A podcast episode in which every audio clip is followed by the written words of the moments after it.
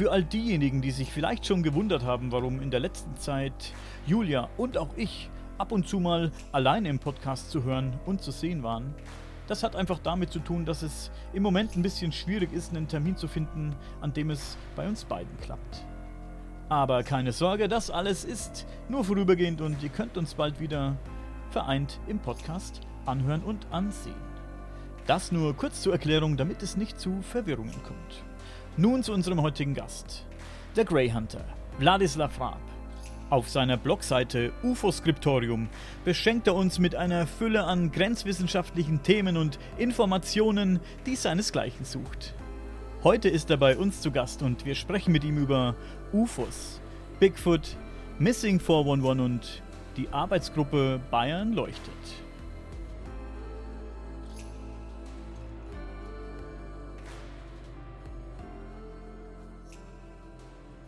Lass uns vorne anfangen. Lass uns ganz weit vorne anfangen. Lass uns damit anfangen, als der Wladislav Raab noch ein ganz kleiner Wladislav Raab war. Dein Vater. Jetzt ist er auch noch klein, nur ein bisschen runter geworden. Ja, so geht's mir auch. ich bin auch nur so ein Wadenbeißer. Ähm, dein Vater, Michael O'Brien, war King ja. Arthur und Merlin-Historiker, hast du mir erzählt. War das Ganze ja, denn äh, spannend für dich als Kind? Ja, er war das jetzt nicht hauptberuflich. Also an sich war er hatte er also als Brotberuf war er ja Kürschner. Also das heißt also Pelzmacher und deswegen kam er ja auch nach St. Petersburg, hat meine Mutter da kennengelernt und äh, gut, das Ergebnis dieser Beziehung war dann ich und wir sind ja dann von Petersburg nach Glasgow und von Glasgow eben halt dann nach nach München gezogen, weil hier in München gab es eben halt dann einen Pelzhändler, der also hier so einen halben Stadtteil eben halt mit seinem Geschäft dann eben halt dann hatte.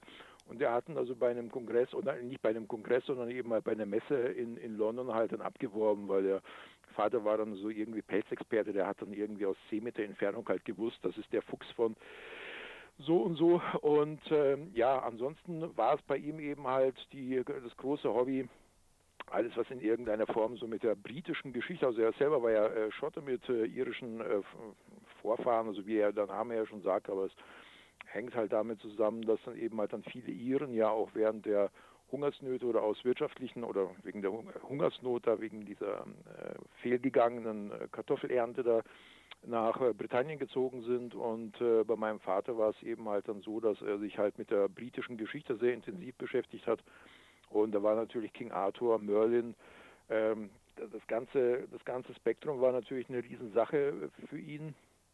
Äh, für mich als Kind war es halt ambivalent.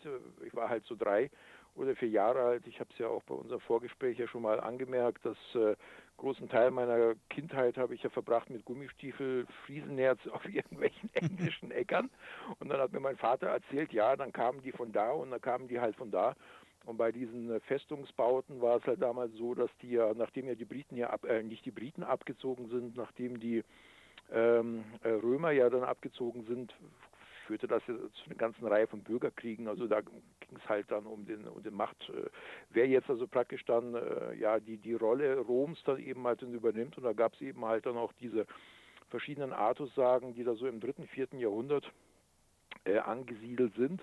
Und äh, das war für mich damals nicht so wirklich äh, ausschlaggebend. Ich glaube, ich habe auch überhaupt, äh, ich habe ja wirklich viele Artikel ja geschrieben, aber so äh, zu Merlin oder zu King Arthur, glaube ich, habe ich nur ein oder zwei Beiträge geschrieben, äh, weil ich in ein oder zwei Büchern da entsprechende Hinweise auf so merkwürdige Himmelsschiffe äh, gefunden habe, die dann so ja eher so wie diese, diese Airships von 1896, 97 in den USA mal da am Himmel aufgetaucht sind. Ja. Das war für mich der Bezug, aber als Kind hast du da natürlich dann keine, äh, keinen, keinen Bezug dazu. Dazu kam natürlich, dass mein Vater selber ist ja Jahrgang 26 gewesen, also der war satte 20 Jahre älter als meine Mutter. Und da war natürlich dann eben mal, dann sagen wir mal, der, der Unterschied schon, äh, ja, ich meine, was, was als kleines Kind beschäftigst du dich halt also eher mit Comics, mit Comics. Und äh, er saß dann eben halt dann da so, so Monty Python mäßig ist er da eben halt durch die Ecke dann gelaufen und äh, ja, das war halt äh, ambivalent, aber ich meine, wie gesagt, die Genetik setzt sich ja dann irgendwann mal durch und bei mir ist es halt nicht Merlin äh, und ähm, King Arthur, sondern eben halt alles, was so mit diesen ganzen paranormalen Geschichten dann eben halt dann zu tun hat. Also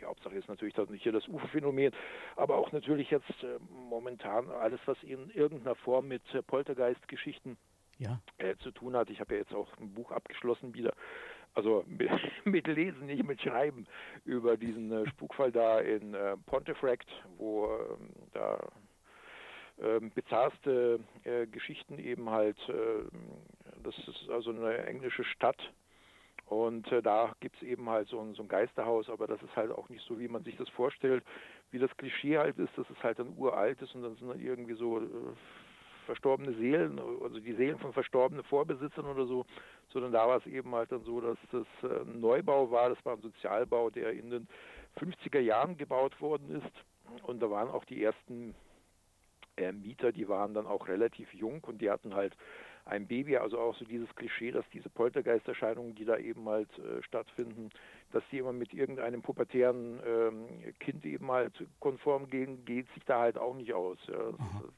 Aber was mich persönlich interessierte, waren diese vielen Berichte über Lichterscheinungen, Kugellicht, Kugelartige äh, Lichterscheinungen, die da eben halt dann durch das äh, Haus gesaust sind. Das fand ich dann schon mal recht interessant.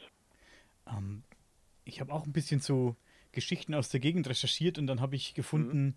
Glasgow Royal Infirmary, 19, äh, 1794 erbaut. Das soll auch so ein Haunted Place sein. Dort soll die graue Lady ihr Unwesen treiben und durch die Korridore schlendern.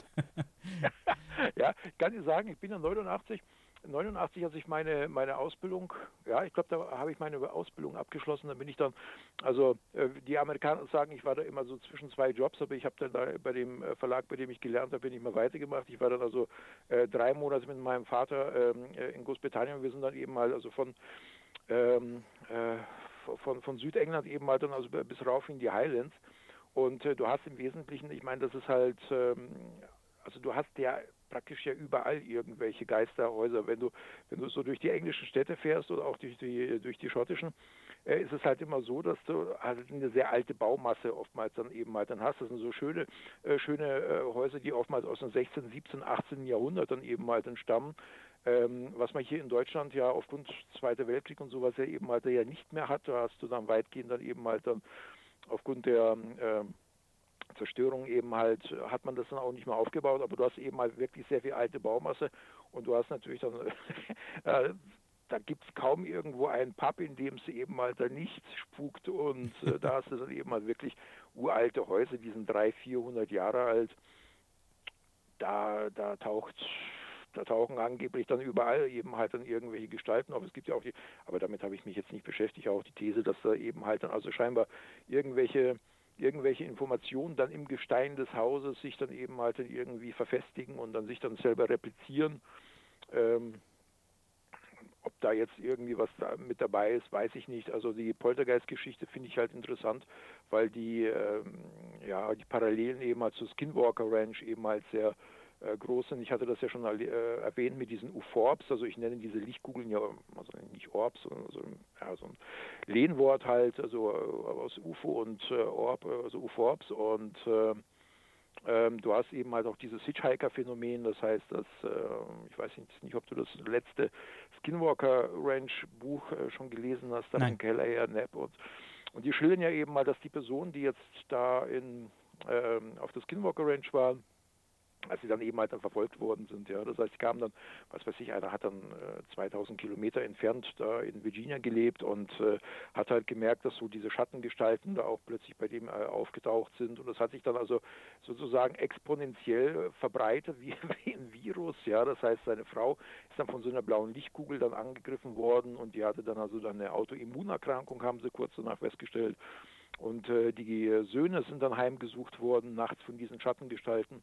Und ähm, das ist halt alles äh, recht, ähm, äh, erinnert eigentlich so an diese ganzen Poltergeist-Geschichten. Ja? Das heißt also, dass du da eben halt beim UFO-Phänomen, ähm, also bei diesen, bei diesen Para-Hotspots, da fast kaum noch unterscheiden kannst zwischen diesen Poltergeist- ähm, Phänomen, weil man sich dann oftmals völlig falsche Vorstellungen macht. Ja, von, ja. Also wenn du da richtig in die Poltergeist-Thematik mit reingehst, kannst du das eigentlich von Skinwalker Ranch oder eben mal zu diesen ganzen anderen ähm, Para-Hotspots da kaum mehr unterscheiden. Was mich jetzt interessiert ist, du kennst sicher die Ansätze von Dr. Walter von Lukadu. Mhm. Wie siehst du denn das? Äh, es ist, äh, es ist, halt schwierig. Ich meine, also grundsätzlich ist es halt so, äh, dass mit der, mit der Verschenkung, dass, dass das grundlegende Problem ist eben halt, wir haben bei vielen Poltergeistfällen eben halt einfach keine Kinder.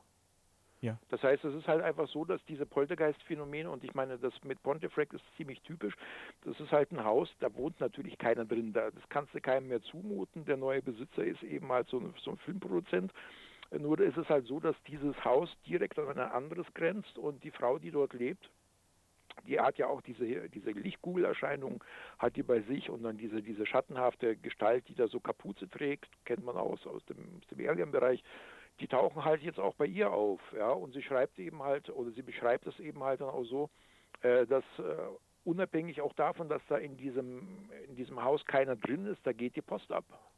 Also es wirklich, naja, es gibt so Spezialzeiten, so zwischen zwei, äh, nee, zwischen drei, zwischen drei und äh, vier Uhr, äh, wo sie halt regelmäßig dann geweckt wird, wo eben halt wirklich hier die Sachen gegen die Wand irgendwie geschlagen werden, da sind dann irgendwelche Schritte zu hören, das sind dann, als ob da irgendwie was kaputt geht. Und sie ist ja dann, sie hat ja den Schlüssel und schaut dann oftmals nach oder die holt dann eben halt dann die Polizei weil die natürlich dann davon ausgehen, dass es irgendwelche äh, Randalierer sind, die sich da eben halt dann äh, breit gemacht haben. Aber es ist dann halt dann keiner drin. Das heißt also, es ist völlig unabhängig von äh, davon, ob da jetzt eine Person ist oder nicht, äh, tauchen diese Spukerscheinungen auf. Und wie gesagt, ich habe es ja auf meinem Blog ja auch schon ein paar Mal geschrieben, dass das mit dem pubertierenden Mädchen, denen kann man das nicht in die Schuhe schieben, weil einfach keine pubertierenden Mädchen da sind. Ich kann mich erinnern, ich habe mal so einen Fallkatalog gelesen, der nennt sich auch Poltergeist, also die Amerikaner haben oder die Briten haben ja die Bezeichnung, die deutsche äh, Bezeichnung ja äh, übernommen, also die bezeichnen das jetzt nicht als Noisy Ghost, sondern eben mal als Poltergeist. Und ähm, da ist halt, ja, weiß ich nicht, bei drei Viertel der Fällen sind das eben halt dann irgendwie Leute, wo diese, diese Zielperson eben halt dann einfach nicht mit dabei ist. Ja, und, und so ist es halt, da merkst du halt oftmals, dass die Parapsychologen da in Erklärungszwang geraten, weil sie dann halt sagen, naja gut, da bei diesem Haus fehlt halt die Pubertierende, aber im Haus vis-à-vis -vis ist halt eine oder in der Straße ist irgendeine. Aber da muss man natürlich dann wieder erklären, wieso sich das dann da alles abspielt, da in dem einen ja. Haus. Es ist halt alles sehr merkwürdig. Also ich denke, es hängt wahrscheinlich irgendeine Form damit zusammen, dass die halt ja, hier irgendwelche so Portalzonen gibt, ja, und da bauen sie halt ein Haus drauf und dann geht da halt dann die Post ab, ja. Wird denn dieses Haus irgendwie Video überwacht oder beobachtet man das auf, ja, ja, innen? das haben die, das haben die natürlich dann schon gemacht, aber das ganze, das ganze Phänomen ist ja halt elusiv. Das heißt also, beispielsweise fliegen da eben halt, also die machen ja so, so, die legen ja so einzelne Trigger aus, also beispielsweise so Murmeln oder oder Lego-Steine und dann kommen die Leute halt rein und werden dann halt beworfen, aber natürlich immer aus einem Winkel, wo die Kamera halt nicht sind. Ja hin, äh, hinweist. Also es ist halt wirklich so, dass es also ganz ähnlich wie beim UFO-Phänomen, du hast ja auch das Interview mit dem Gerhard Kröschel gehabt, der da ja auch geschildert hat, dass ja irgendwann mal die Kameraposition ausgebrannt ist, da brauchst du dann die Kamera gar nicht mehr aufzustellen, weil die Dinger, die tauchen dann nicht auf. Und das gleiche hast du halt dann auch bei diesen äh, Poltergeist-Geschichten. Das heißt also, das, das, sucht sich immer automatisch in irgendeiner Form eben halt dann immer ein Plätzchen aus, wo eben halt dann keine, keine Messtechnik da ist. Das ist ja auch das gleiche bei Bigfoot. Ja, das, die haben ja die haben ja schon so zig ähm, Areale mit Kameras bestückt, wo Bigfoot eben halt jedes Mal auftaucht, ja. Und äh, sich dann entweder hier an den, ähm, an den Farmtieren dann vergreift oder, oder sonst irgendeinen Quatsch macht.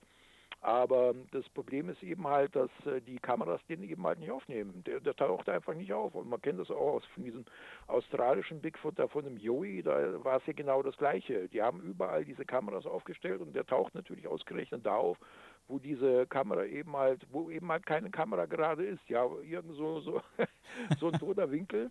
Ja. Und ähm, ja, das Phänomen an sich ist sehr elusiv und das hast du auch bei den, bei den UFOs. Ich kann mich noch erinnern, es gab mal so ein ähm, kanadisches Format mit einem Mann namens Crapo. Ich glaube, der hieß David Crapo und der hat so UFO Planet gehabt. Da gibt es eine ganz interessante Aufnahme.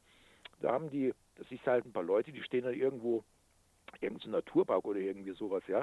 Die stehen da rum und dann taucht da eben halt ein scheibenförmiger Flugkörper auf, ja, und kaum haben die die Kamera gezückt, die haben also erstmal erstaunt geguckt, so ein paar Minuten lang und dann fiel denen auf, ich habe ja eine Kamera dabei, ja. Und kaum haben die die Kamera ausgerichtet, haben, kaum haben sie das Objekt fokussiert, merkst du schon, fliegt es gleich weg. Oh. Ja, und, ja, ja. Und äh, das, das gesamte Phänomen ist halt elusiv und ähm, lässt sich nicht gerne in die Karten schauen. Ja, das ist, aber das hast du wirklich kontinuierlich, so bei, ob das jetzt wie gesagt Bigfoot ist oder ob das jetzt bei diesen Poltergeist-Geschichten, du kannst da 10, 20, 30 Kameras aufstellen. Äh, du wirst immer irgendeinen Winkel haben, wo sich dann irgendwas abspielt, wo du dann halt keine Überwachung hast. Ja. Das ist ja dann, wo man sich fragt, ob das nicht alles irgendwie eins ist und zusammenhängt.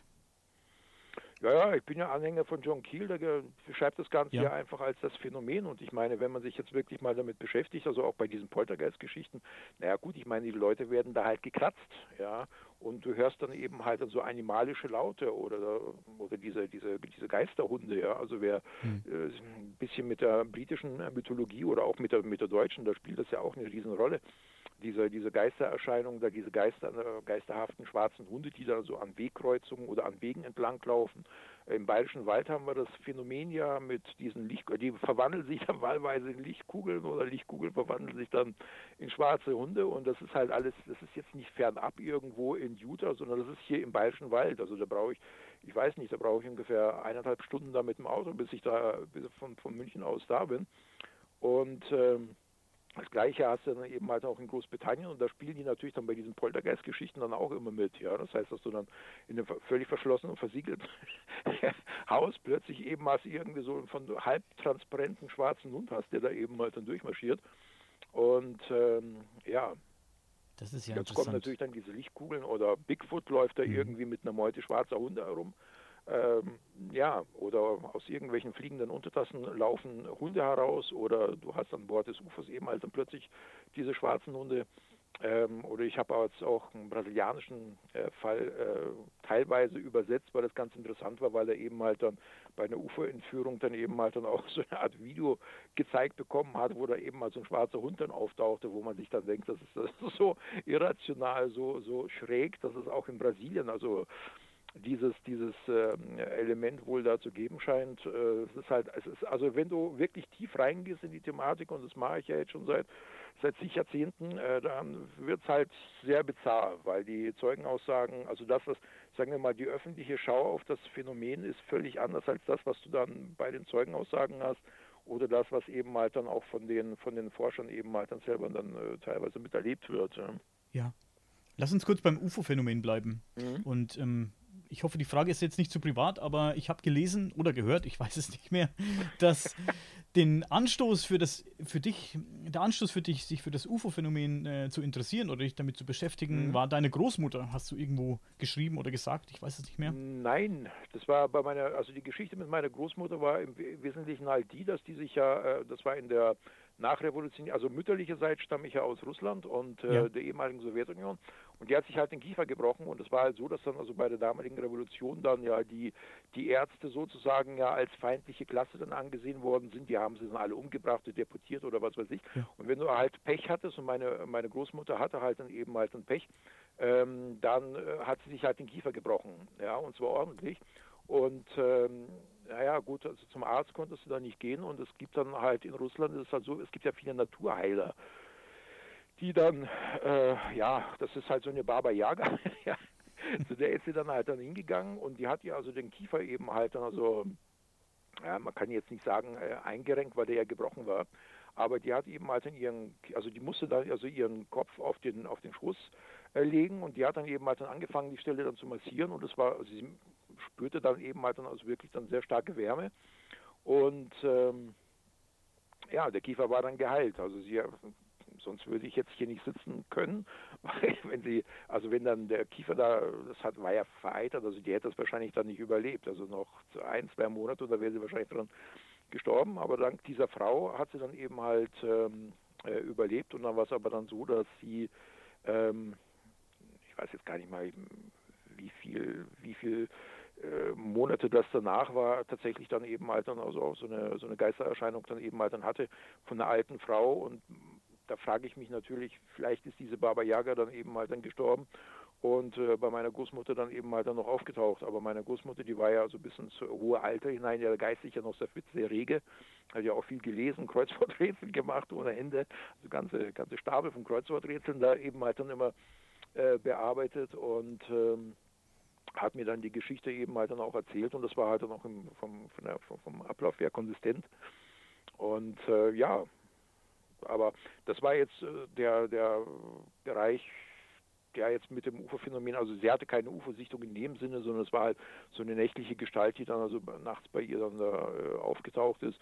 Könnte dann sein, dass diese Baba Yaga sich bei ihr verabschiedet hat oder sonst irgendwas. Mhm. Aber zum UFO-Phänomen an sich bin ich gekommen, da waren wir dann in Deutschland schon. Also wir sind ja 77 nach Deutschland gekommen. Und äh, 78, das war ja, ist mir übrigens ja auch aufgefallen, als ich dein Interview mit dem äh, Ildebrand von Ludwiger gehört habe, der hat ja so eine ähnliche äh, Sache erzählt, dass ein Mitschüler ihn auf das UFO-Phänomen aufmerksam gemacht hat. Ja. Das war bei mir genau das Gleiche. Entschuldige bitte, also, wie alt warst du da zu dem Zeitpunkt? Acht. Also acht. ich war acht, wir sind 77 nach Deutschland gekommen, ich musste dann sofort eingeschult werden, bin dann mit britischer Schuluniform da eben halt rein, weil wir oh. keine Ahnung hatten, wie das in Deutschland eben halt ja. äh, läuft und in Großbritannien wirst du normalerweise mit fünf Jahren eingeschult, aber da haben meine Eltern mich dann irgendwie drum herum gekriegt, weil die immer gesagt haben, wir gehen ja nach Deutschland. Und ich bin also mit britischer Schuluniform und einem Blumenstrauß äh, in die Schule rein. Oh. Ich hatte keine Schultüte, weil das die Geschenke kriegst du in Großbritannien eben mal dann später. Und haben mir natürlich dann, äh, mein schlechteres Intro kannst du ja gar nicht haben. Da stehst du da mit deinem Anzug und deiner deine Krawatte und mit dem Blumenstrauß für die Lehrer, also Schleimer vom ersten Tage an. Ja. Direkt verprügelt. Äh, ja, gut, äh, gut, da, da, war ich jetzt aber schon wieder dann schon zu britisch. Also war ich aber auch schon zu, zu, schon zu harter Knochen. Also wenn du da in Glasgow seine ersten sieben Jahre äh, aufwächst, dann weißt du dich deine Haut zu wehren. Ne? Aber nee, das war ja ganz lustig. Und äh, dann, äh, als ich dann Deutsch sprechen konnte, also wir haben ja wirklich so Extremprogramm gemacht. Meine Eltern sind dann ins Goethe-Institut und haben dann zu Hause dann auch nur noch Deutsch gesprochen, um das eben mal dann zu lernen. Und mit acht Jahren konnte ich das dann soweit. Und es war dann so, dass mir ein Mitschüler das dann eben mal dann erzählt hat, dass er da entweder TV-Beitrag oder irgendwas im Fernsehen, also oder irgendwas in den Medien. Und äh, wie der Zufall das so wollte, war es dann so, dass ich dann, also bin ich mir jetzt aber auch nicht mehr sicher, ob wir dann wieder nach Glasgow waren äh, oder ob das hier in Deutschland war. Das war dann so ein Kinderbuch, das ich dann äh, äh erworben habe. Also äh, und dann ging es dann eben halt dann so richtig los. Also das war dann mit Erich von Däniken, ging das weiter, Johannes von Butler, Adolf Schneider, Adolf Geigenthaler, die dann eben halt dann hier die entsprechenden, äh, die entsprechende Literatur dann äh, veröffentlicht haben. Und ich habe dann Glück gehabt, hier in München-Schwabing hatten wir so einen britischen Laden. Ähm, der war völlig bizarr. Es war halt auch so, so ein exzentrischer Engländer, der den hatte. Es war eine englische Buchhandlung. Und ähm, der hatte jetzt auch keine Regale, also nicht so wie man über die Buchhandlung sich vorstellt, dass du da reinkommst und da sind die Bücher brav in den Regalen drin, sondern bei dem war es eben halt dann wirklich so, dass das halt alles so geschichtet auf dem Boden war. Ja. Und da habe ich mich dann halt hingesetzt und habe da so meine ersten ähm, äh, britischen ähm, äh, Bücher dann eben halt da äh, auch dann gefunden. Äh, die, ja, und dann bin ich ja noch relativ schnell zu John Keel gekommen und äh, Janet und äh, Colin Board, das sind so zwei sehr bekannte, also in Großbritannien bekannte äh, Fortianer, also Anhänger von Charles Ford. Ja waren da mit dabei und Brad Steiger und äh, also alles, was man sich da vorstellen kann. Ich möchte nochmal beim UFO-Thema bleiben. Du hast mir vorhin was Spannendes erzählt, das geht mir nicht mehr aus dem Kopf, und zwar mhm. über die äh, UFO-Sichtungen in Brasilien, über die ja kaum jemand spricht oder über die wenig äh, mhm. berichtet wird. Ich habe auf deinem Blog gelesen, UFO-Angriffe auf Indigene in Brasilien. Das war im Jahr ja. 2013. Erzähl doch mal bitte was davon. Ja, es war 2014. Gut, die Geschichte an sich ist ja wesentlich älter, beginnt ja eigentlich 1977 da in Colares. Das ist eine Insel, die dann also dann äh, an der Atlantikküste von, ähm, von ähm, Brasilien ist. Äh, und äh, das ist im Staate Pará. Und äh, da war es eben halt dann so, dass ähm, ja, Gut, also um eine lange Geschichte kurz zu machen, war es eben mal so, dass dann verschiedene Lichter oder drohnenartige Flugobjekte eben halt die Bevölkerung angegriffen haben. Es waren Fischer oder es waren dann eben halt dann Jäger, die dann also da mit diesem Licht geblendet worden sind und äh, angegriffen. Und da war es eben halt dann so, dass äh, die äh, diese Dorfvorsteher, bei denen das ja äh, aufgelaufen ist, die die äh, Leute sind ja zu diesen Dorfvorstehern hin und die sind dann also dann zur zur FAB, also zur FAB, also zum brasilianischen Militär und äh, die haben ja so äh, Regionalniederlassungen, die haben ja so, äh, wie nennt man das, so Verteidigungsbezirke. Mhm. Damals gab es ja im Pará eben dann auch äh, kommunistische Guerillas und äh, gut, da hat die Komar eben halt dann also äh, ja, einen Marschbefehl gegeben für einen Oberst namens Hollander und der hat dann die Fälle dann untersucht und der hat diese Objekte dann auch gefilmt und äh, fotografiert. Und da gibt es ja auch haufenweise Dokumente, wobei das auch nur ein Bruchteil von dem ist, was da eigentlich ähm, äh, ja aufgenommen worden ist. Was die wenigsten allerdings wissen, das habe ich ja dann eben halt dann auch erst durch Zufall erfahren bei dem brasilianischen ähm, Ufologen, dessen Buch äh, ich da gelesen habe, das ist der Thiago Luiz Ticetti der, äh, dessen Vater war ja äh, Oberst, äh, General bei der bei der FAB und ähm, der, dieser Ticetti schreibt dann eben halt, dass dann auch dann davor, also bevor Hollander und bevor diese äh, sogenannte Operação Prato äh, in Gang gekommen ist, dass bereits der äh, Luftwaffengeheimdienst A2 seine Leute dort eben halt in Colares hatte. Die hatten sogar Luftabwehr dabei. Das habe ich bis dahin nicht gewusst, aber die Quelle kann man sich nicht besser aussuchen. Wie gesagt, der Ticetti war ja, äh, also der Vater von Ticetti war ja da bei der, äh, bei der Luftwaffe und der Ticetti kennt sich da ja natürlich aus, kennt ja die Leute, weiß, wie das alles abgelaufen ist und da waren eben mal von diesem A2-Geheimdienst die Leute halt da. Da würde ich auch gerne wissen, welches Informationsmaterial die da wohl gehabt haben. Dazu ist nicht zu erfahren.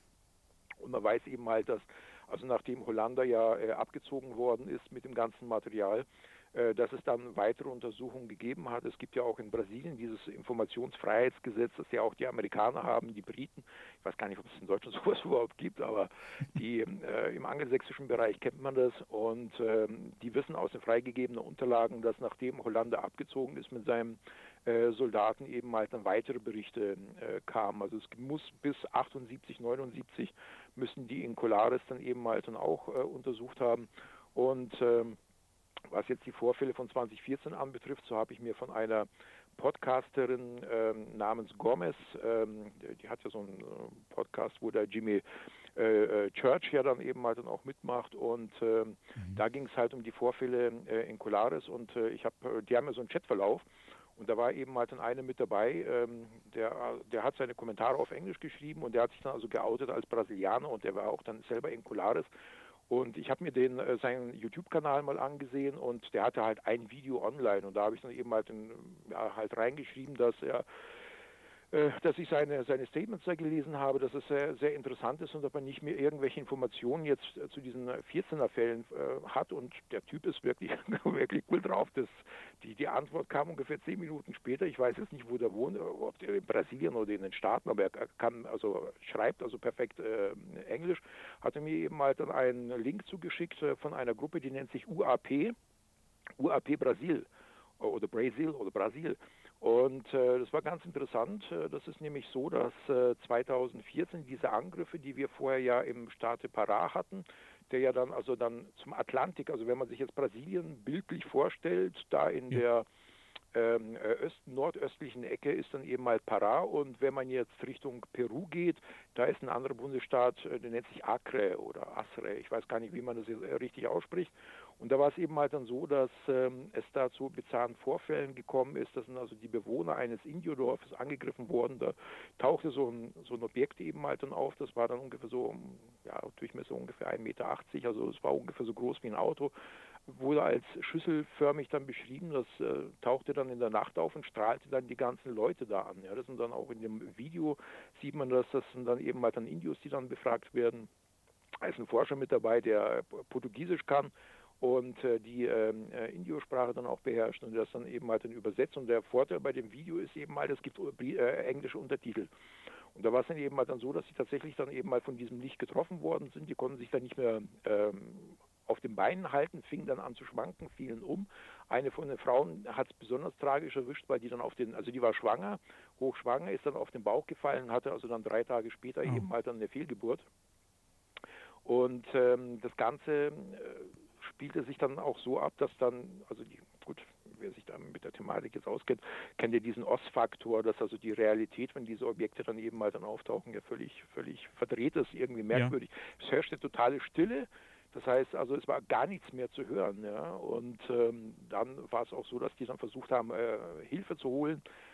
Das Handy funktionierte nicht und äh, das Objekt äh, zischte dann eben mal dann wieder ab. Und äh, naja, gut, die haben sich dann an die FUNAI äh, gewandt. Also das ist ja die Indianerbehörde in äh, Brasilien und die FUNAI, die hat sich dann also an die, äh, ja, ans Militär gewandt und an die Polizei. Und dann gibt es dann eben halt dann auf dieser Webseite, die ich ja da, also UAP Brasil, die ja bei mir auch auf der Startseite eben halt dann verlinkt ist, gibt es dann ähm, die äh, staatlichen Dokumente zu sehen. Also wer es kann, wer es lesen kann auf Portugiesisch oder eben halt dann auf Englisch.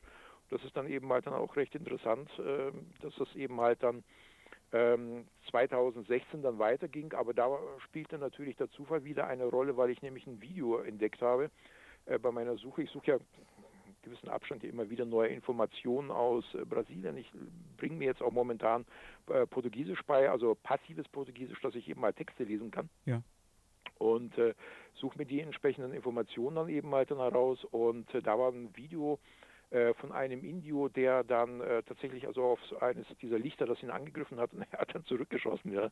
Und hat ihn aber an äh, Lichtstrahl eben halt getroffen, der konnte sich dann auch nicht bewegen. Also er fühlte sich völlig ausgesogen, also völlig kraftlos, ja. Mhm. Ist dann ins Krankenhaus gekommen und das, ähm, äh, ja gut, und da bei dem Fall war es halt so, dass ich dann nicht nur das Video hatte, sondern ich habe also dann äh, angefangen dann zu suchen nach Informationen, habe eine brasilianische UFO-Seite dann gefunden und habe den Text dann mittels Google dann übersetzt und es war dann tatsächlich so, dass es also zuerst angefangen hatte dann 2014 äh, da bei diesen äh, Örtchen, wo dann diese vier äh, Personen zuerst mal angegriffen worden sind und später ging es dann eben halt dann sozusagen in den Nebenort und da spielte dann dieser eine Indio da eben halt eine Rolle, der dann mit der Schrotflinte dann auf diese Objekte dann geschossen hat. Und das äh, muss sich dann wohl irgendwie dann weiterentwickelt haben bis also 2016, das fing wohl um 2013 bis 16 an, was der gruselige Aspekt ist, ich hatte nämlich äh, vorher ähm, schon ein Video ge gefunden, allerdings diesmal auf Spanisch. Also bei mir geht es ziemlich international ja. zu, aber ich finde, wie gesagt, Südamerika unglaublich faszinierend. Brasilien fasziniert mich schon seit meiner Kindheit. Und auf jeden Fall war es eben mal dann so, dass es eben halt da um peruanische Vorfälle gegeben hat, wo diese, Vor wo diese Objekte eben halt Menschen getötet, verstümmelt haben. Die hatten also plötzlich verschwanden da eben halt Personen dann aus den Dörfern und äh, da gab es dann mehrere Beiträge und ich hatte damals noch einen Leser, der, also ein Deutscher, der lebte dann in Costa Rica und ich habe halt diese Videos online bei mir gestellt, habe gefragt, wer kann mir das Zeug übersetzen. Ich merke, also ich, soweit kann ich dem nachverfolgen, um was es da geht, aber die genaue Beschreibung fehlte mir. Und der hat es mir dann zum Glück dann übersetzt, ja, also eins zu eins. Und dann habe ich jetzt eigentlich erst gestern festgestellt, dass ja diese beiden Sichtungsberichte ja parallel einhergehen. Das heißt, die, die Peruaner hatten das Problem mit diesen, mit diesen Objekten, die sehr helles Licht ausstrahlen, die da die äh, Menschen angreifen die Menschen töten. Ja, also Brasilianer kennen das ja als Chupa-Chupa-Phänomen. Ähm, und äh, jenseits der Grenze war eben halt, also zeitgleich waren das diese Indios, die da angegriffen worden sind. Also jenseits der Grenze in Richtung, also auf der brasilianischen Seite. Und das ist mir jetzt erst eigentlich dann gestern erst aufgegangen, nachdem ich ja Kontakt mit diesem Brasilianer hatte, äh, dass das eben halt also sozusagen ja die beiden Seiten der Medaille sind. Das heißt, dass es dann also gleichzeitig in Peru als auch ähm, in Brasilien äh, entsprechende Probleme gegeben hat. Und es gab ja auch, äh, das kann man übrigens auch nachlesen, sogar auf Deutsch. Es gibt einen deutschen Journalisten, der ist Thomas Kistner. Hm. Der hat mal ein äh, Buch geschrieben, das heißt Die Toten von Letizia. Und an sich war ja seine Motivation, er wollte halt irgendwie was über den Drogenschmuggel in, in, ähm, am Amazonas dann eben halt dann lesen. Äh, nicht lesen, recherchieren. Ja. Der ist also da von Deutschland aus dann dahin gefahren hat dann aber ziemlich schnell mitbekommen, dass das, da muss es wohl eine Sichtungswelle gerade gegeben haben, äh, weil mir jetzt nicht mehr ganz klar ist, in welchem, das muss in den 90ern gewesen sein. Und ähm, da hat er halt dann gemerkt, dass die, äh, ja, was weiß ich, da war Polizei, äh, Militär, die Leute waren völlig aufgebracht, hatten Angst dann bei diesen Amaz mit diesen Amazonaschiffen da eben mal dann zu fahren, weil diese Objekte dann da aufgetaucht sind. Und da hat er, hat er eben halt keine Recherchen mehr gemacht über den Drogenhandel dort oder über die Kriminalität oder was auch immer, sondern der, der, größte Teil des Buches beschäftigt sich da eben halt mit diesen äh, Lichterscheinungen. Und er hatte dann ja auch Kontakte, also es war auch nicht schwer, da an jemanden zu kommen, hat dann eben halt dann einfach gefragt, gibt es da irgendwelche Zeugen dafür? Und dann waren da äh, unter anderem eben halt Nonnen, die da eben halt dann auch da gearbeitet haben im medizinischen äh, Bereich. Äh, und, und ja, eine ganze Reihe von Zeugen. Ich habe da auch einen ähm, äh, Artikel drüber geschrieben und die Dinger hießen dann also auch wieder nach dem, ja, so, die haben ja auch so, so einen Nicknamen bekommen, die hießen da so ungefähr so übersetzt irgendwie so Kopfabschneider, weil dann eben mal diese Verstümmelung immer äh, konform gehen mit dem Auftauchen von diesen Objekten und dass die dann eben halt dann hier also wirklich die Menschen äh, angreifen und ähm, also wirklich ja bizarres äh, bizarres Zeug, aber du hast es eben halt dann wirklich da in der im gesamten Amazonasbereich, also beginnt da in Peru. Ähm, der Amazonas geht ja auch in den, äh, nach äh, Peru rein und äh, zwischen der Atlantikküste und da hast du dann im gesamten Nordosten, also auch das hat ja auch der Ticetti geschrieben, dass da der Unterschied da relativ groß ist zwischen der zwischen den nördlichen äh, Teilen Brasiliens äh, und dem und dem südlichen. Ich habe ein Buch von einer Brasilianerin ähm, von einer brasilianischen UFO-Forscherin äh, auch gelesen, da kann ich mich aber an den Namen nicht mehr erinnern. Und äh, die beschäftigt, die war aus Sao Paulo, ja, und die hat sich dann eben mal dann also dann mit dem mit dem südlichen UFO-Phänomen, also mit den mit den südlichen Staaten von Brasilien beschäftigt und da lief das halt alles äh, in regulären Bahnen ab. Die Objekte flogen rum, irgendwelche Aliens tauchten auf, ja. Und aber da im Norden scheint das irgendwie so zu sein, dass da die wohl irgendein Problem mit der äh, mit den Leuten haben, die da halt hinziehen. Ja, das ist dann äh, entweder mit den Indios wenn die sich dann irgendwie scheinbar in falschen, in der falschen Gegend auftauchen oder eben halt dann auch mit den, ähm, ja, mit den äh, nicht indigenen Brasilianern, die dann eben halt dann da sich irgendwo ansiedeln. Also da scheint die Intelligenz ziemlich gereizt zu reagieren und macht dann eben halt dann Terror. Also das hat ja der Tichetti auch in seinem Buch geschrieben, dass da Leute eben, ich meine, das musst du dir vorstellen, das ist halt irgendwo im Amazonasbereich, wo die halt dann ja. Land gerodet haben, da haben die halt ihre Fazende aufgebaut und da hast du halt ja einen Generator, der ist halt dann für die für die Lichtversorgung dann zuständig und da sind die halt dann nachts mit ihrer Taschenlampe von der Feldarbeit äh, gehen sie halt nach Hause und werden dann also plötzlich dann irgendwie so angestrahlt mit einem starken intensiven Licht und ähm, ja, werden da gejagt, verfolgt, äh, haben dann also gesundheitliche Probleme. Oftmals ist es dann so, dass es also Immunschwächekrankheiten äh, dann auftauchen oder die haben dann Krebs oder, oder ähnliche Geschichten, äh, die dann da davon ja, übrig bleiben oder die sind dann irgendwie, also es ist so, als ob die da mit Mikrowellenstrahlung dann beschossen worden sind, dass sie da Verletzungen aufweisen und ähnliches mehr. Also es ist schon ein, äh, ja, wie gesagt, so die, die nördlichen Bundesstaaten, da scheint ja, direkt am Amazonas da habe ich dann, also wie gesagt, wer mal auf meinen äh, Blog sich verlaufen sollte, ich habe ja so die Tags, also Amazonas als äh, Tag und das andere ist Chupa Chupa und da kann man das Ganze dann eben halt dann auch nachlesen mit Quelle und mit äh, ja, mit der genauen ähm, Bezeichnung, mit den, mit den Namen und mit den äh, jeweiligen Rängen, die die äh, Militärs- oder Polizeibeamten da eben halt dann haben. Also es ist äh, ja ein bizarres, bizarres Phänomen, aber wir hatten das ja auch 2002 in Moloch äh, in Indien umgekehrt. In 2002 in Indien hatten wir ja, da also habe ich auch schon auf meinem, auf meiner damaligen Webseite darüber berichtet. Das war so, dass dann ähm, auch diese die gleichen Erscheinungen dann eben halt in ähm, äh, Uttar Pradesh, Uttar Pradesh, na, wenn ich das richtig ausgesprochen habe, aufgetaucht sind, die eben halt dann auch hier die Personen, die Menschen dann also gejagt haben, auch mit hellen Lichtstrahlen und die dann so aussahen wie so kleine Drohnen, die eben halt dann so sehr starkes Licht emittieren konnten. Ja. Und ich hatte damals, es gab ja damals noch eine äh, Webseite, die nannte sich äh, UFO India. Äh, das war irgendein mhm. ein Mann mit dem Namen Salomon. Äh, fand ich fand ich dann ganz interessant, weil der dann auch immer die entsprechenden Updates dann geschrieben äh, äh, geschrieben hat. Und das Glück war eben halt, der konnte ja fließend ähm, äh, Englisch und ähm, gut, da habe ich dann halt meine Anfragen dann gestellt und habe ja dann auch dann ziemlich weitreichenden Artikel also da zu diesem äh, Monochwa-Phänomen schreiben können, weil also in Deutschland hast halt ja irgendwelche Randbemerkungen bekommen. Bei den Briten war halt ein bisschen was, äh, bei den indischen äh, Zeitungen war, war es da schon ein bisschen besser, aber da waren dann viele eben halt nicht auf Englisch. Aber dieser Salomon, der hat mir da wirklich geholfen. Also schade, UFO India gibt es nicht mehr. Ich wüsste nämlich gerne, wie es da weitergegangen ist. Ja. Aber vielleicht hört ja jemand mit, der in irgendeiner Form eine Connection zu Indien hat und da vielleicht dann äh, ja irgendwelche weitergehenden Informationen dann hat. Äh, ja. Würde mich freuen. Definitiv. Also wer da Informationen hat für den äh, Wladislav, gerne ran mit den Infos. Ja, ähm. ja, es wäre schon mal ganz interessant, weil wie gesagt, die Informationslage, das, das hörte für mich dann irgendwann mal 2003 oder 2004 auf, weil der Salomon halt seine, seine Seite dann irgendwie dann nicht gemacht hat, aus welchen Gründen heraus auch immer, das weiß ich, habe ich nie festgestellt und er war dann auch per Mail dann äh, nicht mehr zu erreichen und äh, ja, aber da wüsste ich dann schon ganz gerne, wie es da weitergegangen ist. Ne? Ja.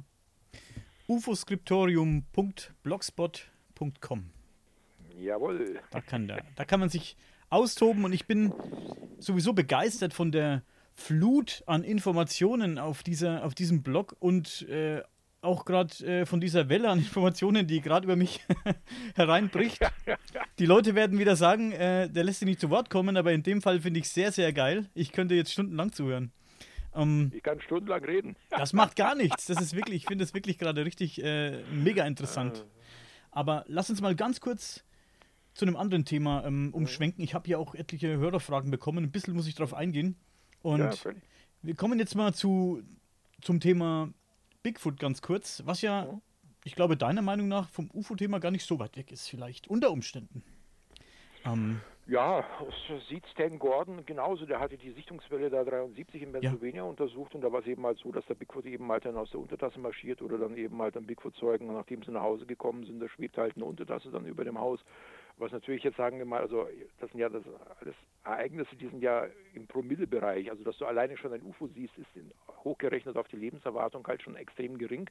Aber wenn du dann innerhalb von 20 Minuten beides siehst, also Bigfoot, Bigfoot und UFO, wird es halt eben halt äh, absolut strange. Und äh, man darf ja natürlich nicht vergessen, dass ja dieser klassische Bigfoot ja nicht nur äh, im UFO-Kontext ja auftaucht, sondern eben halt dann auch bei Seancen beispielsweise, dass da eben halt dann diese Höhlenmenschen, also als Seancen da im 19., und 20. Jahrhundert, Jahrhundert ja dann äh, abgehalten worden sind, ja. da tauchten ja dann auch die, wie gesagt, man da diese Steinzeitmenschen eben halt dann auch so große haarige Gestalten, die da aufgetaucht sind oder bei Poltergeistern tauchen die auch auf, ja, wenn man so wenn du jetzt, sagen wir mal, eine Entität hast, die du nicht sehen, aber irgendwie ertasten kannst und du merkst halt, okay, äh, Fell äh, ziemlich massiv, äh, gut, für die Parapsychologen ist es eben halt äh, ein Geist äh, oder der Poltergeist. Äh, für einen Bigfoot-Forscher wäre es halt, halt Bigfoot. Also Bigfoot ist ja ähm, also eine der paranormalsten Erscheinungen, die man sich vorstellen kann. Ja, also äh, gerade das mit diesen Lichtkugelphänomenen oder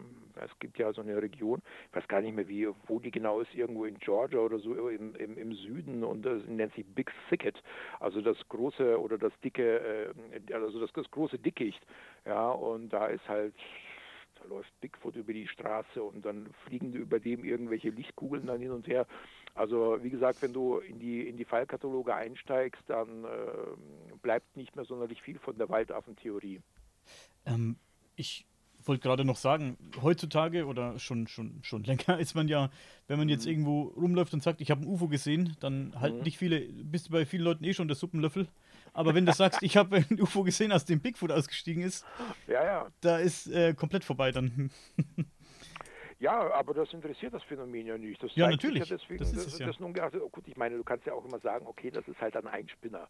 Ja, äh, nur das Problem ist eben halt, es ist, also der Stan Gordon hat es ja äh, in seinem Buch zu der Welle ja auch aufgetaucht, es ist also äh, auf, ähm, aufgeführt, dass da eben halt, ja, was weiß ich, dann hast du halt an 15 verschiedenen Orten plötzlich äh, rufen da die Leute die Polizei an, weil entweder ein UFO da ist oder ein Bigfoot. Ja, gibt ja auch, äh, gibt ja mit Polizeimitsch, also Mitschnitte von diesen ähm, ähm, ähm, 911, äh, ich glaube 911 ist die äh, Rufnummer äh, da ja. in den USA für die Polizei. Und da wird es ja mitgeschnitten, wo die dann eben mal dann schildern, dass da irgendwie irgendwas Bizarres da rumläuft oder sowas. Also, wenn, wie gesagt, wenn nur eine Person, also lass es das zehn sein, aber im ganzen County, ja, wenn die dann plötzlich alle ganz normale Leute, die, weiß ich nicht, 50 Jahre lang eben halt hier normal durchs Leben gehen und dann plötzlich eben halt dann anfangen, solche Geschichten dazu erzählen, ja, und im ganzen County hast du es halt und das noch alles in, in dem gleichen Zeitsektor, ja. Das heißt also, der erste sieht dann seine um 2 Uhr morgens seine, hatte seine Sichtung und dann der nächste um 4 Uhr morgens und der nächste dann am frühen Vormittag. Und zuerst wird das ja auch gar nicht publiziert, sondern es taucht ja eben nur in den Polizeiberichten auf. Das kannst du ja wirklich so sehen, wie sich das so langsam, wieder so langsam kulminiert. Ja? Und das ist halt schon bizarr. Falls du in der nächsten Zeit ein paar Sichtungen aus Pennsylvania hörst, ich habe vorhin gelesen, nach einem Autounfall haben äh, vier Affen die Flucht ergriffen. Das waren so Laboraffen. ich wollte es ja, nur mal erwähnt haben, aber ich glaube, drei davon haben die erwischt und, und einen noch nicht. Ein noch, ja gut, aber die sind ja dann nicht 2,50 Meter, 2 Meter groß und breit wie ein Kleiderschrank. Ja, aber vielleicht das ist es wie bei den Anglern, die fangen auch manchmal so einen Fisch und sagen, der war dann, weißt du, so einen halben Meter ja, größer. so ein Catfish, ja, ja, Anglerlatein, nein, aber das Problem bei diesen ganzen, äh, ja auch immer wieder so Leute, die meinen, ja, da ist halt einer mit Affenkostüm dabei. Ja. Ich meine, da muss man sich ja nur mal anschauen, die Zeugenschilderung. Das ist ja jetzt ähm, ja. so, dass das jetzt hier irgendwie 1,70 Meter groß und äh, klein, und schmächtig, klein und schmächtig ist, ja? ja? sondern das sind ja wirkliche Schränke. Also das ist ja wirklich, das sind ja wirklich massive, massive, äh, da wüsste ich auch gar nicht, wie, wie trägst du dann, also ich meine, ich bin jetzt so knapp 1,80 Meter und wie trage ich eine, wie trage ich ein Affenkostüm mit 2,40 Meter oder mit 2,70 Meter? Das, ja, ich meine, so ein Kostüm musst du auch ausfüllen, sag ich mal, da hast du schon recht, ne? Und mit, ja, ja. wenn du dann und das mit Gestängen machst oder irgendwas, dann wird es schon wieder kompliziert. Also ist dann für einen Gag wäre mir das schon zu kompliziert, ehrlich gesagt. Ja, und vor allem, du musst dich ja dann auch schnell bewegen. Ich meine, die sind ja wirklich, ja, ich meine, es gibt ja so, ähm, natürlich so einzelne, ja, die sind ja wirklich, sind ja blitzschnell. Also die sind ja, die haben ja schon Autos verfolgt. Also wenn du diese Zeugenbeschreibung anschaust, wie schnell die dann die Straßen kreuzen, ja, oder wie schnell die sich dann auch da ähm, äh, im Wald bewegen. Ja, da hat es ja, wie nannte sich da mit diesem ähm, äh, Bigfoot Hunter irgendwie mit diesem ja. äh, Bobo gab es doch mal da diese Serie und ja. da hat da einer mal ähm, so eine Kamera eben mal dann aufgestellt, so eine Thermalkamera und da siehst du dann eben mal dann auch so ein riesen Ding dass also mit einem Affenzahn, ja, mit einem Affenzahn im wahrsten Sinne des Wortes sich da eben mal dann bewegt und dann eben mal dann da durchflitzt und du siehst es dann an der Thermalkamera, ist es halt weg und dann hatten die dann diesen Bobo Fay, also das ist ähm, äh, so, so, so ein amerikanischer Bigfoot-Forscher, Bobo ist der Nickname, Fay ist der Nachname, wie der Vorname ist, weiß ich jetzt nicht. Und der musste halt, weil er halt knappe 1,95 oder 98 ist, immer den Bigfoot nachspielen. Äh, äh, um eine Referenz eben mal bei der Größe zu haben. Und da hat man halt gesehen, da hat die gleiche Strecke dann eben mal dann auch genommen. Zum einen war er im Vergleich zu dem Wesen winzig und zum anderen war er extrem langsam. Ja? ja. Das ist ja das äh, Lustige, dass du dann äh, bei diesen Aufnahmen, die man ja hat, ist ja dann immer leicht die Rede, ja, äh, das ist halt gefälscht. Nur das Problem ist, stell die Leute mal hin. Ja? ja. Äh, stell mal eine Kamera als Vergleich hin und stell da mal eine normale Person hin. Ja? Da gibt es ja auch in Washington ähm, aus so einem Nationalpark eben halt dann auch so eine, so eine schöne Aufnahme, wo man dann eben halt so eine Jugendgruppe sieht, die haben da so, so ein merkwürdiges Bigfoot-Nest da entdeckt. Und dann oben auf dem Hügel sieht man halt dann einen, der sich richtig ärgert drüber. Und dann haben die gesagt, ja, das ist halt dann irgendein, irgendein Vagabund oder sowas, ja, nur ja. Äh, das war halt so, dass sie dann äh, die, aus der gleichen Kameraperspektive haben die dann eben halt hier, ja, wieder eine Kamera halt hingestellt, dieser Bobo musste dann rauf auf den Hügel, also da, wo dieser vermeintliche Rumtreiber war und dieser Bobo, der war ja ein Drittel kleiner als, als diese Gestalt, die da oben rumgelaufen ist. Ja. Also wenn man das dann nachstellt, ja, das ist natürlich dann immer relativ leicht zu sagen. Das ist einer mit Anzug, ja. Nur kriegt mal einen in so einen 2,50 Meter, 2,60 Meter, 2,70 Meter Anzug rein, der dann sich dann so schnell bewegt, ja. Also gibt es ja Vergleichsaufnahmen von BBC oder von amerikanischen Sendern, da haben die einmal so, so einen Spurter genommen, ja, so einen richtigen Profi, also einen richtigen ja. sportlichen, sportlichen Typen, der hat also mit Hängen und Würgen hatte gerade das also genauso schnell geschafft, wie, äh, wie der äh, Bigfooter eben halt gelaufen ist, ja, nur der hatte halt kein Kostüm an, ja, der hatte sehr perfekte Hightech-Laufschuhe. Laufschuhe mit an. Die hat der Bigfoot sicherlich nicht mehr dabei gehabt und äh, macht das mal nach. Ja. Wahnsinn. Ich habe ja. ähm, gelesen in den sogar in den schottischen Highlands soll es sowas wie einen Bigfoot geben. Den, den grauen ja. Mann sagt man da, glaube ich. Ist das richtig? Ja, ja. Wie heißt denn nochmal irgendwas? McMahui oder irgendwie so. Müsste ich dann nochmal nachsehen. Ja, ja. ja, äh, das hängt aber auch damit zusammen, du hast dann in den Highlands eben halt einen Extremnebel. Also wenn du meinst, dass London schon übel ist oder äh, England, musst du mal in die Highlands fahren. Also ich war ja wie gesagt mit meinem Vater dort und das war, also da, siehst du wirklich nichts mehr. Du steckst die Hand aus und du siehst die Finger nicht mehr. Wahnsinn. Das kann man sich hier gar nicht vorstellen. Sowas haben wir hier in, in Zentraleuropa gar nicht. Ja. Der, was wir hier an Nebel haben, das ist ein Witz. Und äh, das ist eben halt auch so diese, diese klassische Geschichte, dass du eben halt äh, als Wanderer da in den Islands halt unterwegs bist und da hörst du halt einfach Schritte, die neben dir hergehen, aber jetzt nicht normale Schritte, sondern eben halt so die Schritte wie von der Person, die dann, ja, was weiß ich, 500 Kilo wiegt, ja, also wusch, wusch, ja, und dann ist halt dann die Frage, wer, wer begleitet dich da? Und äh, da gibt es dann eben halt dann auch einzelne Zeugenbeschreibungen, dass der eben halt dann mit dem Nebel geht und mit dem Nebel kommt und da ist es eben halt so, dass er eben halt auch so diese klassischen Bigfoot-Formate hat. Ja, es gibt ja auch dann von dem Nick Redfern ja auch ein ganz gutes Buch da über äh, den britischen Bigfoot. Und äh, es gibt ja auch mehrere Kanäle, also Britannien hat ja, also, also UK mit, mit Nordirland hat ja 15 Prozent Baumbestand, was relativ wenig ist. Aber äh, da tummelt, tummelt sich dann alles Mögliche, ja. Also diese, diese Dogman und dann äh, dieser, dieser Bigfoot und so. Und das ist dann eigentlich ganz interessant, wenn du dann diese Formate dir dann anschaust und dann hast du dann irgendeinen Bigfoot-Zeugen und die drehen ja dann immer am Ort, wo dann dieses Geschehen war und du merkst eben halt dann an Gestik und Mimik von dem, dem geht's nicht gut, ja. Der, ja. der schaut sich da jedes Mal um und zuckt dann zusammen, wenn da irgendwo ein Vogel da ins Geäst da irgendwie dann im Geäst landet oder sowas, dann denkst du natürlich dann auch, naja, also okay. Um, ähm, was gibt es denn in den Highlands? Könnte so ein, so ein Lebewesen dort sich eigentlich ernähren oder dauerhaft verstecken oder ja, wenn es, wenn es wirklich geben ja, würde? In den Highlands äh, ja, das ist halt, das Problem ist ja nicht die Ernährungslage. Also auch im Loch Ness äh, hast du genug Fisch für einen, für einen Plesiosaurier. Das ist nicht das Problem. Das Problem ist eben halt, dass du keine Relikte hast. Ja, das heißt also, man muss ja davon ausgehen, dass die Wesen ja sterben. Und ich habe ja den ähm, ja, äh, ja, Interview okay. mit dem mit dem britischen, äh, mit dem Amerikaner, mit dem Mika mhm. Hanks gehört, der dann, also ich, ich, ich habe mich ja fast, also naja gut, also ich konnte kaum an mich halten, weil ich so lachen musste.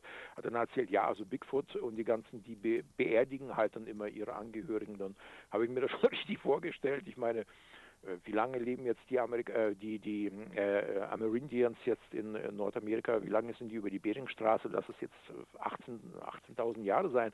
Also Bigfoot beerdigt seit 18.000 Jahren seine Angehörigen. Er schafft es auch wirklich, jede einzelne, jede, als einzelne Exemplar so tief unter die Erde zu bringen, dass der nicht gefunden wird. Also weder die Indianer haben irgendwelche Reste von ihm gefunden, noch irgendwelche äh, europäischen Siedler. Also über 18.000 Jahre buddelt er seine, seine Angehörigen ein und das ist noch nie aufgefallen. Also da frage ich mich dann auch, der hätte ich den Mika Hanks auch, äh, die Mika Hanks auch gefragt, du, wie stellst du dir das jetzt eigentlich praktisch vor? Ja, äh, oder dann hat er dann erzählt, ja, da wo er wohnt, da hat er auch noch nie den Leichnam von einem Braunbären gesehen. Du kannst in jedem in jedem Zoo kannst du einen Braunbär besuchen, ja, lebenden. Oder du, es gibt äh, zig, äh, zig äh, Skelette von, von äh, Bären und von anderen Tieren. Also die werden ja ständig ja gefunden, ja, auch wenn du da im, im Wald unterwegs bist oder Elche oder sowas, dann findest du halt, ja. findest du halt die, die, die das gehören. Ähm, das, das geht sich nicht aus. Also wie gesagt, auf der einen Seite ist es unwahrscheinlich, dass das äh, Bigfoot äh, rein fiktionales, dass es auf Einbildung beruht.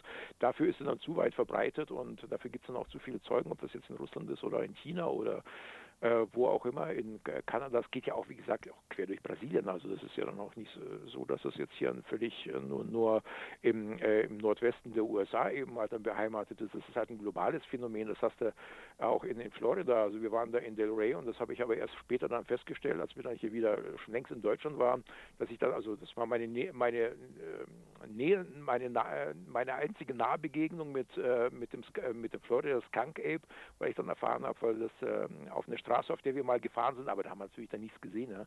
äh, ist da irgendwann mal tatsächlich mal ein Skunk Ape äh, herumgelaufen. Das wäre natürlich krass gewesen, wenn er da aufgetaucht wäre, als wir da mit dem Wagen da durchgeprescht sind. Aber oder in New York State beispielsweise, ja, ist dann äh, laufen die dann auch rum. Und äh, New York State kenne ich ja jetzt recht gut. Also da waren wir ja dann öfters. Und ein Freund von mir, der Greg Fortunato, lebte da in Kingston und ist ja als Urforscher ja dann tätig. Und ich, ich, ich kenne die. Wir sind ja auch den Hudson ja dann, dann raufgefahren, also von New York ähm, City bis nach Albany. Und äh, also da, da, natürlich ist es da Mohawk Valley beispielsweise, ja, Mohawk Valley ist halt so, dass da, da kannst du dich schon verlaufen, aber es ist halt nicht so, dass da gar keiner ist, ja. Da ist dann eben halt dann, ja, was weiß ich, eben halt dann immer irgendwelche Jäger, irgendwelche Wanderer, also wenn da ein toter Bigfoot rumliegt, da brauchst du nicht viel, da schneidest du halt was vom Fell ab, ja, oder wenn du, ja, ja und dann hast du schon den genetischen Beweis oder zupfst ihm irgendwie eine Nasenhaare raus oder sowas. Ja, geht sich ja, geht sich ja alles aus. Das ist ja sofort geliefert, so ein, äh, so ein Beweis. Das ist ja keine große Sache. Er muss ja nicht den Bigfoot jetzt hier unterm Arm nehmen und dann quer durchs Mohawk Valley schleppen in irgendein so Institut. Ja. Ist ja jetzt nicht der Fall. Ja. Lass uns äh, kurz mal zu einer Frage kommen, ähm, die mein Hörer geschrieben hat. Mhm. Da geht es allerdings äh, nicht um den Bigfoot im Speziellen, mhm. sondern da geht es um Missing 411. Mhm. Und er fragt dich, welche Erkenntnisse hast du über Missing 411-Fälle in deutschsprachigen Ländern, vor allem aus jüngerer Zeit, möchte er wissen? Gar nichts. Die äh, deutsche Polizei funktioniert halt nicht so wie die amerikanische. Die amerikanische gibt ja Presseerklärungen heraus, also der und der ist vermisst worden und den haben wir da ge nicht gesucht, aber nicht gefunden. Und da kannst du dann eben halt eine Akteneinsicht einfordern, ja, als Journalist. Oder das hat ja auch der David Paulides gemacht, macht das mal bei der bei der deutschen Polizei. Dann schicken die den Streifenwagen vorbei und ähm, fragen, ja, Sie, wieso interessiert Sie denn das? Lassen Sie uns doch mal Ihre Wohnung etwas genauer. Also nein, das kannst du vergessen. Da ist die äh, in Deutschland ist es halt ohnehin ohnehin so, dass ja die, die Behörden ja, also an sich, äh, also das amerikanische Verständnis, ich habe das amerikanische Verständnis. Ich denke mir, die Polizei ist für mich da. Ja, die ja. Behörden sind für mich da, die arbeiten für mich, weil ich bin der Taxpayer, äh, der, der, der Taxpayer, also ich bin der, der äh, die, die Steuern zahlt. Und äh, die müssten eigentlich, wenn ich dann eine Anfrage stelle, dann bin ich einfach der Bürger, der das wissen will. In Deutschland ist es halt aber umgekehrt. Also, also da kriegst du ja gar, überhaupt gar keine Informationen. Ne? Ich war ja, ich war ja mal so naiv. Wir hatten ja mal eine U-Versichtung hier in München mal gehabt und das war ja dann da, da war, gut, habe ich mal beim Flughafen angerufen, die da irgendwas auf Radar haben. Die haben aufgelegt. Die haben schlicht und ergreifend ah. aufgelegt. Okay. Hat die gar nicht interessiert. Das, hat ihn nicht interessiert. Die haben aufgelegt. Ich habe dann gesagt, ja, ob die da irgendeine Sichtung hatten. Und da hat er gefragt, ja, wieso? Und da habe ich dann eben mal gesagt, ja, wir haben so, so einen Sichtungsbericht da von so einem unidentifizierten Objekt und äh, ja, haben die aufgelegt. Also wortlos. Und in, und in, den USA, in den USA, das hat ja der Raymond Fowler, das ist ja ein bekannter äh, ja. Forscher geschrieben, das musst du dir mal vorstellen, der hat sich bei der Polizei gemeldet und die Polizei hat seine Telefonnummer notiert und wenn UFO-Zeugen bei der Polizei angerufen haben, haben die die Telefonnummer von Raymond Fowler gegeben. Oha. Das musst du dir mal vorstellen, also wie der Unterschied ist hier zwischen der Polizei, ja, wo du null Informationen bekommst, ja, wo gar nichts geht, wo geblockt wird, ja, und auf der anderen Seite ist es halt dann so, dass da, oder auch, auch bei Luftwaffenstützpunkten, ich konnte, ich glaube ich konnte es kaum, kaum glauben, als ich das bei Folge gelesen habe, dass Luftwaffenstützpunkte, wo er dann angerufen hat oder gesagt, ja, Sie, wir beschäftigen uns damit gar nicht, ähm, ob das jetzt stimmt oder nicht, weiß man nicht, aber könnte ja sein. Und dann haben die allen Ernstes seine Telefonnummer daneben hat dann auch notiert. Und wenn einer bei dem Luftwaffenstützpunkt angerufen hat, hat der Raymond Fowler dann, äh, ja, die Tele ja, das, äh, damit beschäftigen wir uns nicht. Blue Book ist abgeschlossen. Ähm, aber wir haben hier eine Telefonnummer von dem privaten Ermittler. Rufen Sie den doch einmal an. Das ist Wahnsinn, ja.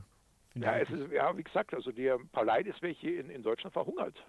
Der, hätte, der hätte kein einziges Buch rausschreiben können, gar nichts. Es gibt hier kein Freiheitsinformationsgesetz. Du kriegst gar nichts.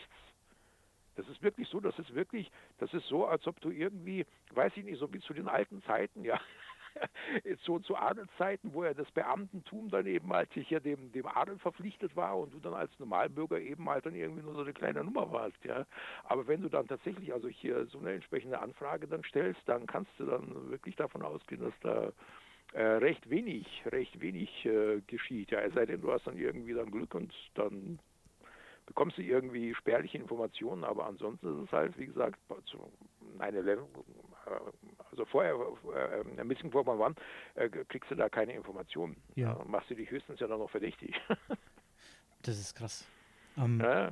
Er hat noch eine Frage. Mhm. Und an dieser Stelle mal danke an Daniel für die, für die Fragen. Die nächste Frage, ähm, verstehe ich nicht, weil ich in dem Thema einfach nicht drin bin. Aber du wirst es sicherlich verstehen. Hier steht, ob du die Sonderfälle der urbanen Missing 411-Fälle, Stichworte Ertrunkene, mhm. Smiley-Face-Killers, für paranormale Vorgänge, ob du die für paranormale Vorgänge hältst. Ja, das mit dem Smiley-Face, das ist halt immer so. Ja, äh, also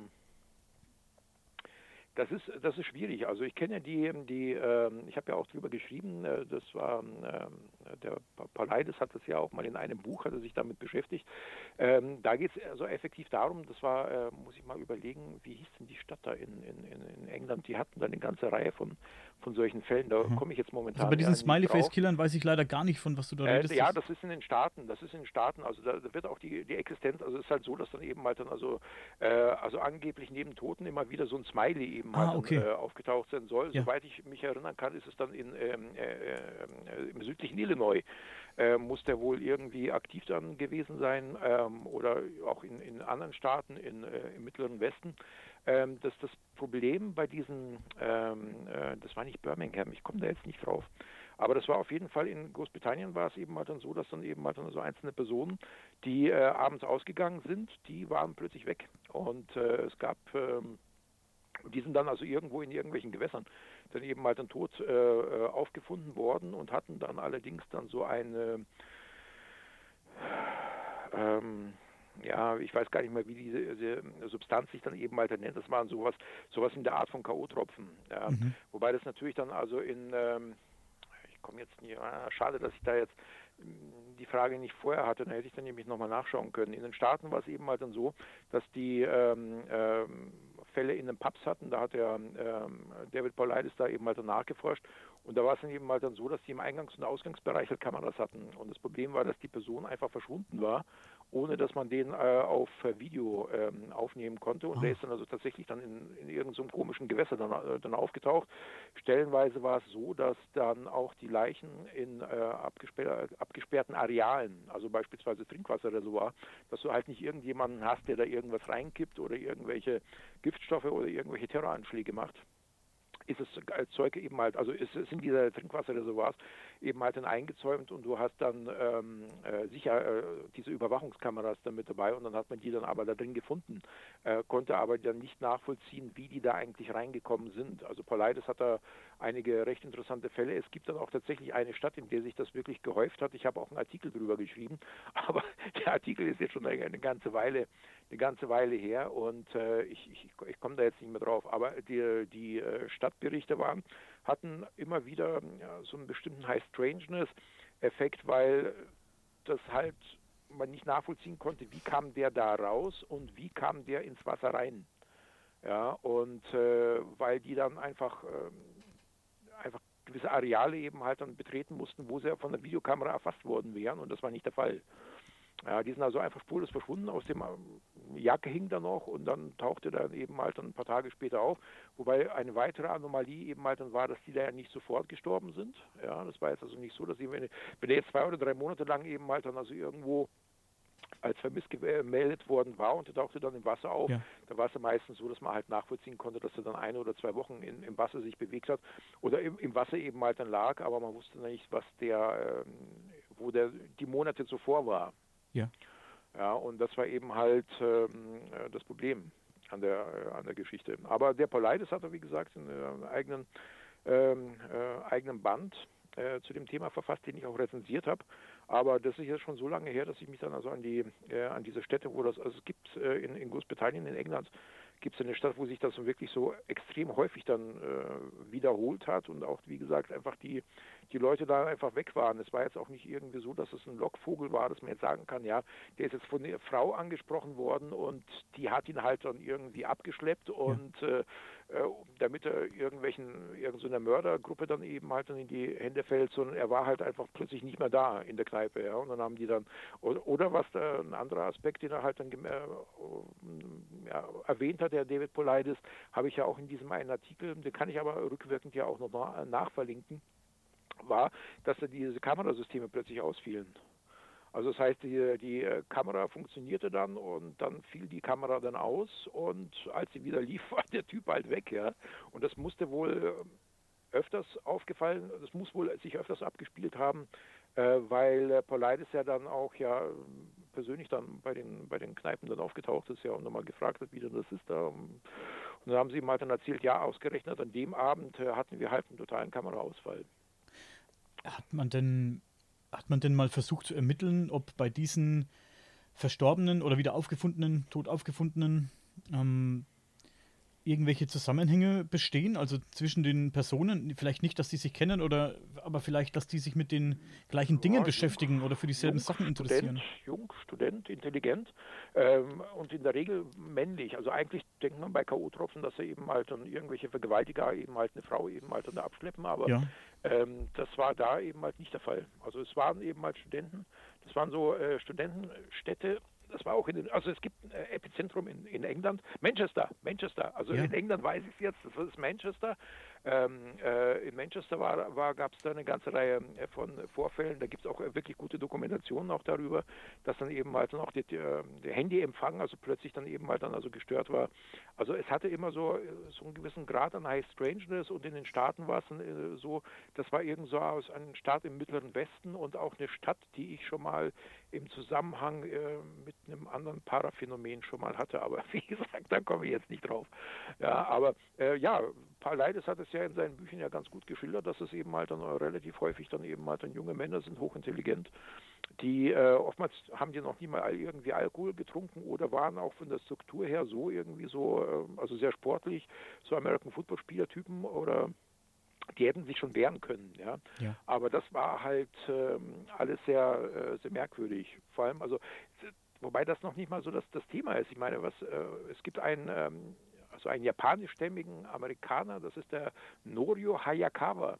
Und äh, der lebt in Arizona und der hatte mal ähm, ein, der hat ja äh, Beitrag vom, vom, ähm, Lokalfernsehen, also von, von einem Zen in Arizona und das war ja, das ist ja absurd, was da für Personen spurlos verschwinden. Ja, die haben ja, das sind ja Wahnsinnszahlen, ja, und äh, das, das kann man rational gar nicht mehr nachvollziehen, wo die alle hin sind. Und zwar äh, bezogen jetzt nicht auf die Bruttozahlen, ja, dass da irgendein ja, irgendein Kid in der Pubertät eben mal davongelaufen ist, sondern das waren die Nettozahlen. Das waren also Personen, wo du die, weder die Leichen entdeckt hast, noch, den, äh, noch die lebendige Person, dass man sich also wirklich fragen kann, wo mhm. verschwinden, das waren ja, das waren ja Zehntausende, ja, nur für Arizona.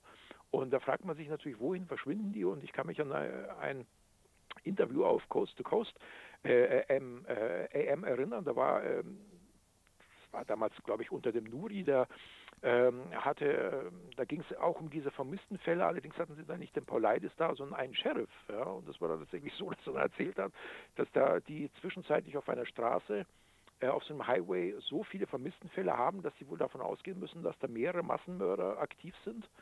Die haben allerdings dann eben halt dann auch Zivilbeamte äh, losgeschickt, die dann mit ihren privaten Fahrzeugen dann unterwegs waren, bis dann die Zähne bewaffnet natürlich, ja, aber halt dann nicht in Polizeikluft. Und äh, die sind da auf und ab gefahren und da hat er dann noch äh, erzählt, dass ähm, äh, die ähm, an einer Stelle müssen da wohl, da steht das Auto plötzlich mitten auf der Straße. Im Handschuhfach ist irgendwie die Smith Wesson noch drin und das, äh, der Motor läuft oder ist dann eben halt dann so weit gelaufen, bis das Benzin weg ist.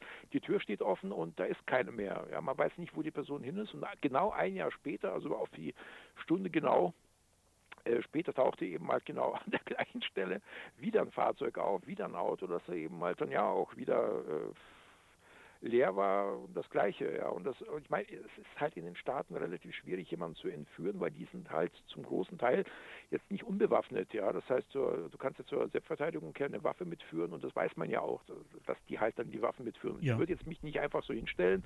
Euch hier in Deutschland kannst du es ja machen, weil da kannst du ausgehen zu 99 Prozent, der ist unbewaffnet und wenn er aus dem Wagen raus ist, dann ist er, gehört er der Katz. Aber in den USA, du weißt nicht, was er dabei hat. ja, der kann da eine Pumpgun rausziehen. Ja? Also ich wäre ich wäre als Straftäter in den USA wäre ich vorsichtig, irgendwelche Leute anzuhalten und denen an die Gurgel zu gehen. Ja? Das kann dann also ganz schnell, weiß man ja, dass dann das ähm, ähm, die Berufsverbrecher ja ziemlich hohe Ausfallraten in den USA haben, weil die das halt dann einfach bei ihren Aktivitäten dann eben mal dann angeschossen werden oder sonst irgendwas, ja. Also ich würde da wirklich aufpassen. Aber wie gesagt, das sind so Vermisstenzahlen, die sind so absurd hoch und du findest die auch nirgendwo. Ja, die haben ihre Suchhunde, die schicken dann, die haben ja auch viele Amerindians, die also da äh, als Pferdenleser unterwegs sind und ja. die finden nichts, ja, oder so das klassische Verhalten, das der Paulides ja auch beschrieben hat bei den Suchhunden, wenn der erstmal anfängt, sich im Kreis zu drehen, weiß er nicht mal, wohin es geht. Ja, und das ist ja. halt wirklich merkwürdig. Also es ist mal oftmals nicht so, dass es irgend nur das merkwürdige Verschwinden ist, sondern da tauchen eben halt dann mehrere Aspekte halt dann auf, äh, die da eben halt sehr schräg sind. Das ist krass. Und ich merke gerade, ich muss mich ein bisschen mehr mit diesem Thema beschäftigen. Da bin ich überhaupt nicht drin, null. Aber das ist ähm, mega spannend. Ja, es ist schön gruselig. Ja, auf jeden Fall ist es ja, gruselig. Ja, es ist, es ist schön, schön, gruselig, vor allem wenn du dann eben halt dann auch so die, ähm, so ein Buch von der äh, Adi Six Killer Clark liest, das ist so eine amerikanische Ufologin, also die sich da so mit den Amerindians beschäftigt, äh, beschäftigt und die mit ihren UFO-Sichtungen und das sind ja auch viele, wie gesagt, bei diesen Nationalparks, weil die als Fährtenleser oder weil die sich dann, weil das dann eben halt dann irgendwie ähm, in, äh, in, in, an die Reservate grenzt oder sich dann eben mal dann überlappt und äh, ähm, die haben da ja auch zig UFO-Sichtungen, die da eben halt, ja, oder Entführungsfälle oder, oder sonst irgendwas, ja, wo man sich natürlich dann auch denken kann, naja, du hast das Missing 411-Phänomen in der Nationalparks, auf der anderen Seite hast du die Amerindians, die da von UFOs entführt werden, in dem gleichen Nationalpark. Es war ja ein Zufall. Ich habe es ja, glaube ich, bei unserem Vorgespräch ja schon mal erzählt, dass ich ja das, die Bücher von Paulides ja. parallel einher zur AD6 Killer Clark äh, gelesen habe und die beschreibt es ja dann eben halt. Ja. Ich hatte ja auch mal mit einem Jim Dörter ja Kontakt mit einem amerikanischen Forscher, der ja dann äh, damals äh, als Student, aber der muss ja wahrscheinlich schon längst verstorben sein, aber als Student in den 50er Jahren war er so ein so Lookout. Ja. Also damals hatten die ja dann äh, diese großen Waldgebiete, um zu verhindern, dass halt der ganze Wald wegbrennt, äh, haben die halt so diese äh, Hochstände eben halt dann gehabt, die waren 10, 15 Meter hoch, ja. Und dann stehst du halt da mit dem Fernglas und beobachtest dann eben halt dann hier die, ähm, äh, den Baumbestand, ob da irgendwo Rauch aufsteigt und äh, naja gut, und er selber hatte ja UFO-Sichtungen da und seine Frau, also er hatte die auch bei bei der Aktivität.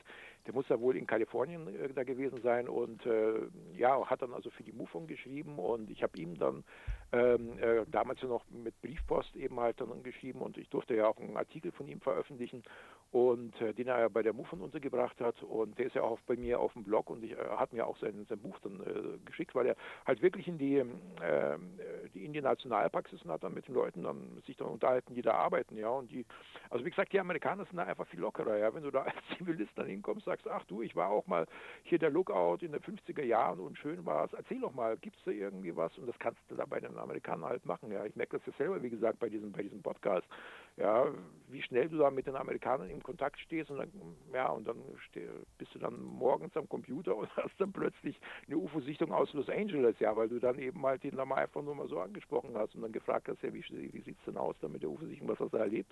Und da hast du ja plötzlich ja mehrseitigen Bericht, was er da mit Skizze, was er da halt dann gesehen hat und was er da erlebt hat und so, ist natürlich schwierig von München aus hier das äh, in Los Angeles zu untersuchen. Ja.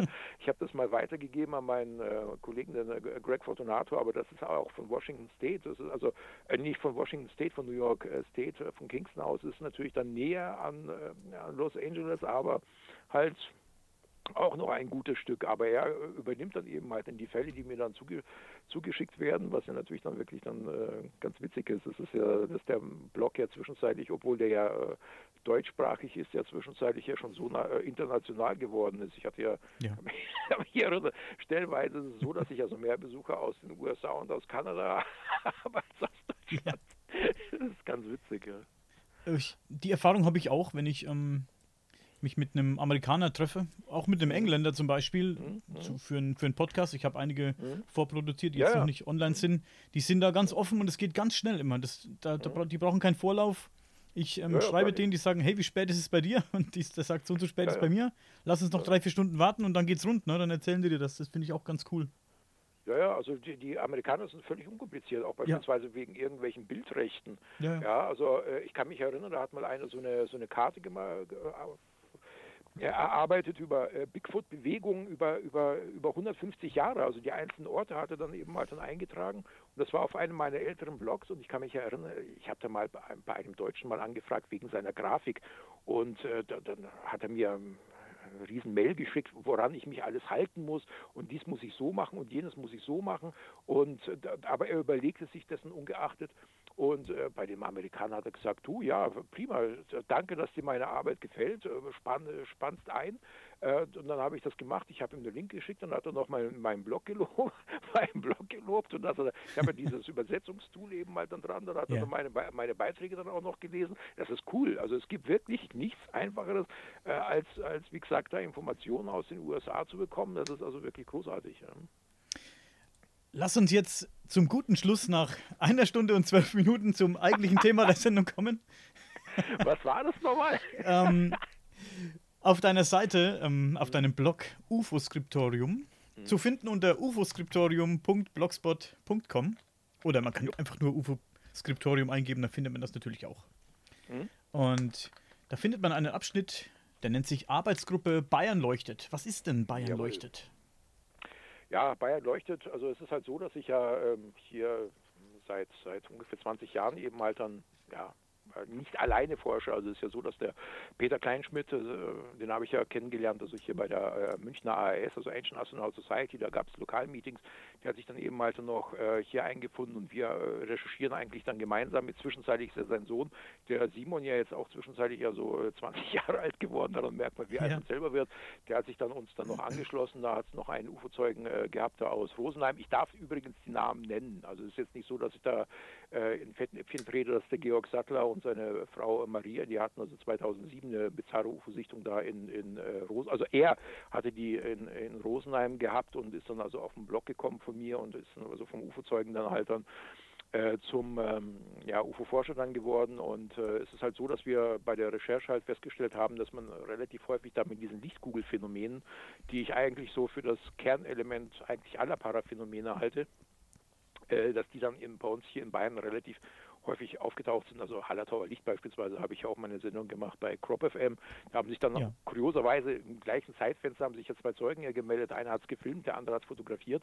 Unabhängig übrigens voneinander, was ich dann auch veröffentlicht habe. Und äh, der Name Bayern leuchtet äh, ist entlehnt von Thomas Mann, der dann in den 1920er Jahren eben halt dann also das München leuchtet, also wobei er dann das Kulturelle dann gemeint hat von München. Und äh, ich habe das einfach mal übernommen, Bayern leuchtet. Also wir beschäftigen uns mit Lichtkugelerscheinungen äh, ist es so, dass äh, es da ja, Sagenforscher gibt, wie äh, die Emi Böck oder die äh, Frau äh, Schinzel-Pent oder den Lerner Petzold, die sehr, sehr gute Arbeiter geleistet haben mhm. als Sagensammler.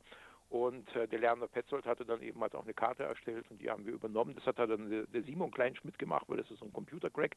Und der hat dann eben halt dann auch die äh, gesamten Sagenberichte aus, aus Bayern eben halt dann äh, übertragen äh, auf diese Karte die wir jetzt allerdings für, für, eigene Zwecke eben halt dann erstmal brauchen, weil wir natürlich ja. dann auch die äh, Hotspots da äh, ausgemacht haben und äh, ja, da fahren wir halt dann hin, machen Falluntersuchungen eben halt und haben jetzt festgestellt, dass es eben auch nach wie vor ja stattfindet. Also wir haben jetzt äh, ganz neu, allerdings aus der, also hier aus dem Münchner Raum, also aus Schöngeising, also in Fürstenfeldbruck, war es halt so, dass dann ein Zeuge sich dann auch gemeldet hat über ein Crop FM Interview, äh, das ich da mal äh, geführt habe. Und da hat er mir dann ähm, erzählt, dass er dann in Schöngeising, ähm, also als er dann äh, nachts von der S-Bahn äh, nach Hause gegangen ist, dann also so ein Licht gesehen hat. Und da hat er, also es flog auf einer Höhe von 30, 40 Zentimetern, also so zuerst angenommen, dass er jemand mit einer Taschenlampe dann unterwegs ist. Und dann äh, hat er aber festgestellt, dass es so also eine Lichtkugel ist. Und von der ging dann eben halt dann, also praktisch so,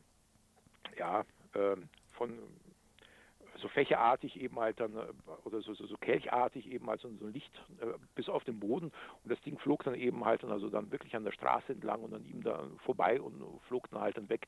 Und es war äh, halt dann eine von diesen ähm, Lichtkugelerscheinungen, die wir dann also als äh, UFORBs bezeichnen. Und äh, ich habe es ja schon erwähnt, Bayerischer Wald halt ein Evergreen, aber da sind wir dieses äh, Jahr nicht sonderlich, also letztes Jahr nicht äh, sonderlich weit gekommen, hatten nur Ärger mit einem Förster, der sich gefragt hat, was drei Männer und zwei Frauen nachts im Bayerischen Wald mit Kameras machen. das, mit den, das mit den, ich weiß nicht, ob er das da mit den äh, UFOs da so geglaubt hat, aber gut, dessen ungeachtet äh, starten wir da jetzt in der Hallertau hier bei uns in Bayern ja durch und werden da, äh, da nochmal äh, entsprechende Falluntersuchungen dann auch durchführen und dann uns selber auf die Lauer legen. Und äh, das wird jetzt so der Schwerpunkt eben halt werden, weil ich, wie gesagt, einfach durch die ganzen Paraphänomene, es gibt halt ein, verbindenden, äh, ein verbindendes Element und das sind halt diese Lichtkugelerscheinungen. Und äh, ich denke, dass es der Dreh- und Angelpunkt des, des Ganzen ist und dass man sich halt dann damit dann beschäftigt. Beschränkt sich dieses Phänomen denn immer nur auf ein Licht, das man am Himmel zu, das am Himmel zu sehen ist, oder? Nö, nö, es transformiert. Transformiert. Also das ist halt, also der Evergreen, wie gesagt, wenn man sich so mit diesen bayerischen Sagen zum Beispiel berichtet, äh, beschäftigt, dann ist es halt so, dass sie ja auch ihre Gestalt ja dann verändern können. Es gibt auch so diese Berichte von, dass sie halt eine humanoide Form eben halt dann annehmen äh, oder dass sie eben halt also auch scheinbar telepathisch irgendwie funktionieren. Das heißt also, dass dann diese Lichtkugel, also da ist halt ein einer äh, aber jetzt, du, wenn du sagst, entschuldige bitte, wenn du jetzt sagst, telepathisch kommunizieren, kannst du da ein Beispiel geben? Ja, ja, wollte ich gerade. Also beispielsweise hat ja die, kein Problem, die Emil Böck beispielsweise, das war ja eine Sagenforscherin und die hat halt eine klassische Feldforschung gemacht. Ja, die ist dann rein in ihren VW-Bus losgefahren, hat halt dann die, äh, die Leute gefragt, den Bauer auf dem Feld oder ist dann in die Kneipe rein, hat dann gefragt, ja, habt ihr schon mal so merkwürdige Sachen halt erlebt, irgendwie so sagenhaftes Zeug. Ja. Und da haben die halt dann angefangen zu erzählen und es war tatsächlich so, dass dann eben halt dann so einzelne Personen eben halt nachts unterwegs waren und tauchte halt eine Kugel auf und diese Kugel flog immer voran und wusste ganz genau, wo die Person lebt.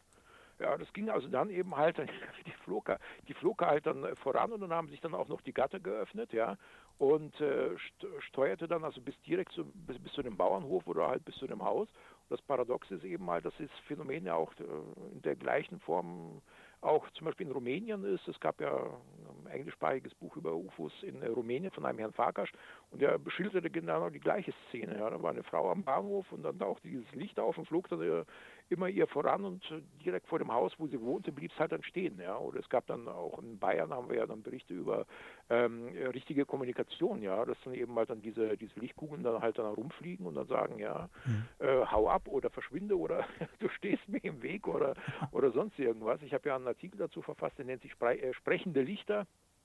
Und äh, das andere war äh, gleißendes Licht, also auch so ein Artikel, äh, bei dem da wieder die Parallelen sind zwischen unseren bayerischen Berichten und äh, zwischen den äh, brasilianischen Vorfällen, die ich ja äh, zum, zum Anfang ja schon erwähnt habe, weil das, was die Brasilianer da schildern, ist jetzt auch, sagen wir mal, geht ja auch bei uns aus, äh, aus den bayerischen ähm, äh, Berichten hervor, dass da wirklich auch es Todesfälle gegeben haben soll, dass dann also dann äh, Personen dann geschildert haben, dass sie dann also irgendwelche Lichter hatten, die sie dann angegriffen hatten oder die sie dann also massiv angestrahlt haben oder, oder nicht. Also ich habe ja mal Fall untersucht, aber das wird jetzt wahrscheinlich wieder zu weit führen, da in der Nähe von Holzkirchen, da war einmal einer äh, unterwegs und der ist ja dann also nachts ähm, äh, angestrahlt worden, der ist dann mit der S-Bahn mit seiner Freundin zu einer Feier wollte der und die haben sich da also zerkracht und der ist dann also bei Saulach ausgestiegen und wollte nach Deisenhofen dann zu Fuß laufen.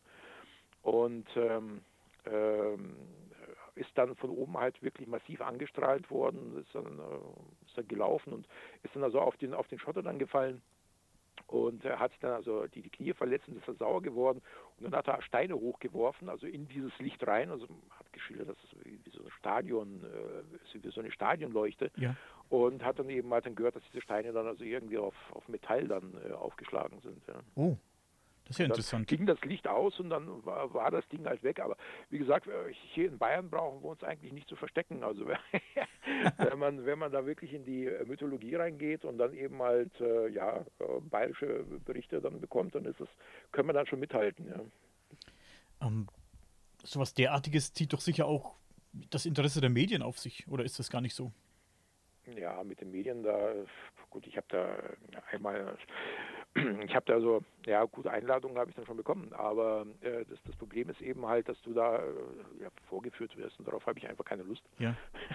ja. Also es hat dann natürlich dann den Vorteil, dass sich dann eben halt dann auch Zeugen melden, aber ich mache lieber die Kleinarbeit eben halt auch mit Podcast oder mit dem Blog oder ähm, äh, mit ähnlichen Aktivitäten oder man, damals haben wir ja noch mit Anzeigenschaltungen ja gearbeitet, haben wir Zeugen in den Zeitungen ja dann auch gesucht und das äh, lief zuerst, ich war ja so wahnsinnig und habe ja meine Telefonnummer ja dann angegeben, ja. Oh. Also dann drei Uhr morgens äh, hat dann Mr. Spock bei dir angerufen oder Alf und äh, ja, äh, oh das dann unter Chiffre äh, zum Schluss und äh, ich arbeite mich lieber halt dann so vor ist, bevor ich da von irgendeiner ja. Lokalzeitung da für, für einen Vollhorst hier, äh, gehalten werde. Suppenlöffel der Woche. Aber. Suppen, Obersuppenlöffel, ja, ja. Ähm, Gold. Es ist also ähnlich wie beim, ja, beim UFO-Phänomen, dass da von offizieller Seite auch gar kein Interesse herrscht, obwohl es viele Berichte gibt. Ja, wie gesagt, Deutschland ist da so, so ein ganz eigenes, ganz eigenes Territorium, ja. Ja, halt ganz komisch, ne? So, also es erinnert mich ja an Japan, wo ja die, ähm, äh, ich irgendwann mal gelesen habe, dass der Anteil der UFO-Zeugen nicht japanischer Abkunft höher ist als der der Japaner, weil die Japaner scheinbar irgendwie da so Skrupel haben, sich da so hervorzutun durch so eine Sichtung. Ich denke, das Denken ist dann wahrscheinlich hier in Deutschland wohl genauso, wobei das natürlich dann aufbricht, wenn man sich so einzelne Formate wie Hangar 18 aus, äh, ansieht, die ja dann auch immer wieder neue Zeugen halt haben. Aber es ist halt schon äh, relativ schwierig. Da kann in den USA, da kann können die Informationen noch so aufregend sein, die da kommen oder, oder nicht aufregend sein äh, mit äh, UFO-Sichtungen und staatlichen äh, Untersuchungen, die da laufen. Äh, das ändert an, an, Deutschland gar nichts. Also, ich glaube, selbst wenn die, selbst wenn die äh, Aliens da irgendwo äh, in, in, Beijing landen und sagen, hallo, da sind wir, dann wird man hier noch sagen, ach, die Chinesen, die arbeiten da mit, Holog mit Hologrammen. Das, ja. das nehmen wir denen jetzt aber nicht ab. ich habe die Tage mit jemandem telefoniert, der lebt auf den äh, Philippinen. Okay. Hm, und er, meint, er, meinte zu mir, da gibt es auch ganz viele solche Sichtungen, solche Phänomene. Ich glaube, er hat gemeint, ich will nichts Falsches sagen, ähm, meistens sind es auch so Kugeln, Lichtkugeln.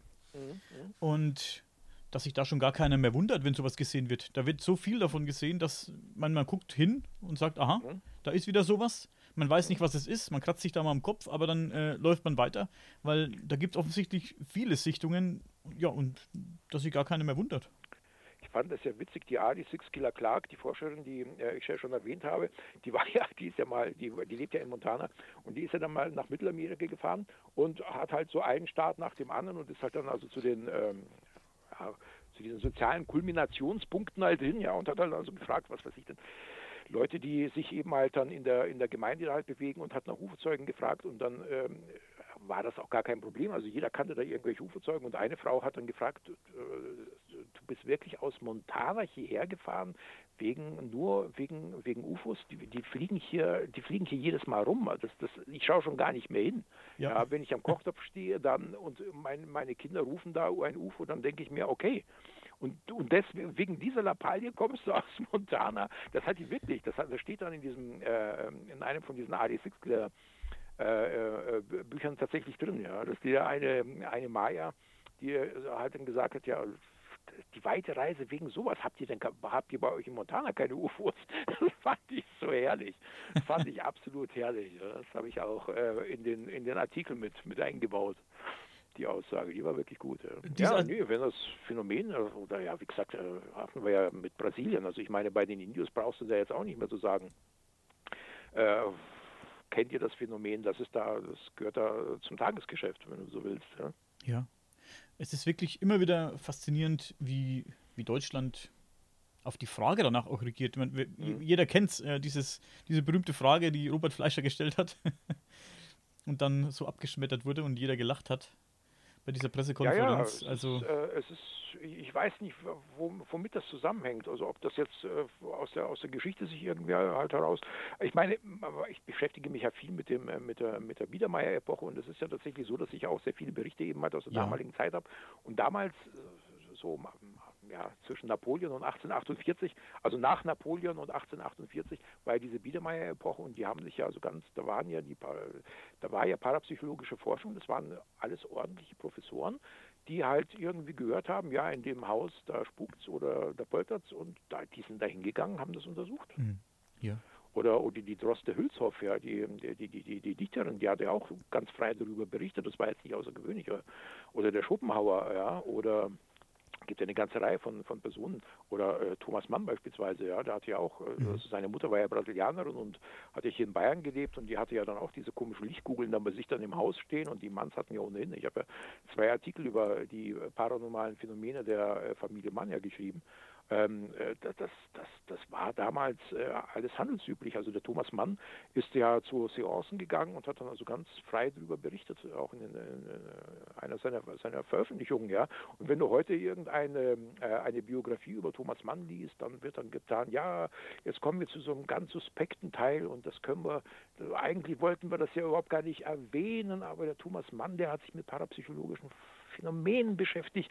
Ach Gott, und wie konnte er nur und doch so ein intelligenter und begabter Mensch und hat sich mit sowas beschäftigt. Und dann kannst du halt, weißt du, da kannst du halt so, so einen Quark lesen. Ja. Da wird der Thomas mal schon gewusst haben, was er da macht. Ja. ja. Also äh, das ist halt, ja, nee, das ist halt einfach der Zeitgeist und der ist hier also in Deutschland ganz besonders stark verbreitet. Ich meine, ich merke das ja selber, äh, wenn ich mir so die UFO-Berichte dann auch stellenweise ansehe, ist der Anteil der Migranten eben halt relativ hochwerten. Also beispielsweise so, am Flaucher hier so eine Sichtung von so einer äh, roten Lichtkugel, die da an der Isar entlang geflogen ist. Das waren dann also irgendwie vier, vier Deutsche und ein Türke und wer hat es gemeldet? Das war der Türke, der sich bei mir gemeldet hat, ja. der, der da angerufen hat und dann die anderen haben sich dann nicht getraut. Einer wollte dann gar nichts also sagen, wollte nicht mal telefonieren und die anderen eben halt, naja, hätte ja auch irgendwas anderes sein können. Und äh, es ist halt, ich weiß nicht, aber das ist vielleicht dieser, dieser starke Material, ja, Materialismus, weiß ich nicht. Das ist dann eben halt dann so, es ist halt. Ja, vielleicht. Ja, vielleicht. Um. Ja, Materialismus, das ist halt einfach so. So ist es mal halt nur das glaubt, was dann eben halt hier, ja, ohne sich wirklich zu beschäftigen, was hier die Materie ausmacht und wie ein Atom aufgebaut ist. Und naja, gut, da kommen wir jetzt dann so weit weg. Aber es ist halt wirklich ein gesellschaftliches Phänomen hier, das wirklich sehr äh, äh, merkwürdig ist. Ja, soll ich sagen? Wir sind, wir sind am Ende angekommen. Ich muss diese, und ich bin auch am Ende mit meiner Aufmerksamkeitsspanne. Wir haben jetzt so viele. Habe ich, dich jetzt, hab ich dich jetzt fertig gemacht? fertig gemacht hast du mich nicht, da gehört noch ein bisschen mehr dazu, aber ähm, ja. diese wahnsinnige, interessante Menge an Informationen, die muss ich erstmal verarbeiten. Ich muss mir das Ganze, ich werde mir das Ganze heute nochmal anhören, nachts im Bett. Ich werde es jetzt ein bisschen bearbeiten, werde mir das als MP3 ziehen, dann werde ich es mir nochmal anhören, alles. Es waren so viele spannende Sachen dabei. Das war wirklich eine, eine Flutwelle von Informationen, die über mich hereingebrochen ist. Aber mega spannend. Ich muss wirklich sagen, ich bin echt begeistert. Ich habe ich hab schon gewusst, dass es ähm, sehr interessant wird, aber dass es dann äh, so cool wird für mich persönlich, für mein Empfinden, ähm, hätte ich dann auch nicht gedacht. Ja, und, danke, äh, danke für die Blumen, also nehme ich gerne an. Ja. Sehr gerne. Das es, Sträußchen. Es ist äh, komplett anders. Also mein, ich habe mir ein bisschen was aufgeschrieben, so ein bisschen Skript gemacht. Das hätte ich auch wegwerfen können. Ja, bei mir braucht man kein Skript. Also das, nee, ich finde es auch immer interessanter, wenn du einfach den Gedanken, Gedankengängen eben halt dann einfach folgst. Das Ganz wird halt genau. halt einfach interessanter, weil dann tun sich dann die Parallelen auf. Ich meine, ich kenne das ja von amerikanischen Podcasts, die dann so abgehakt wirken, ja, da merkst du dann richtig, da ist Dynamik, der hat, da ist dann also richtig der Flow drin und dann, ja. und dann wird er dann, da wird er dann gestoppt und muss dann sich plötzlich zu einem Thema äußern, das ihm vielleicht jetzt da nicht so liegt oder ja. woran er halt gar nicht gedacht hat und dann nimmst du halt den, den Flow aus der Sendung raus, ja. ja. Sowas muss fließen, weißt du, das muss halt, das muss ja, das darf man, das darf man nicht regulieren. Ne? Also wie vieles im Leben. Ja. Wenn du anfängst zu regulieren, geht es daneben. Ja. Da hast du recht. Und, und ist auf jeden Fall sehr gut geflossen heute. Der Flow war gut. Mir hat es wahnsinnig Spaß gemacht, Ladislav. Mir hat es wirklich gut. wahnsinnig Spaß gemacht. Und, ähm, ja, mir auch. Dankeschön. Ich hoffe, wir können das äh, mal wiederholen. Ich habe ja. nämlich noch ganz viele Fragen, die ich heute nicht stellen konnte, weil wir ja relativ viel gesprochen haben. Und ähm, ich habe auch noch ähm, etliche Hörerfragen hier, aber da treffen wir uns einfach nochmal bei Gelegenheit und da telefonieren ja, wir uns nochmal zusammen. Und so machen wir das. das Ganze nochmal. Ich sage vielen, vielen Dank. Bleib bitte noch zwei Minuten bei mir und für Jawohl. die Hörer sage ich vielen Dank und bis zum nächsten Mal. Tschüss.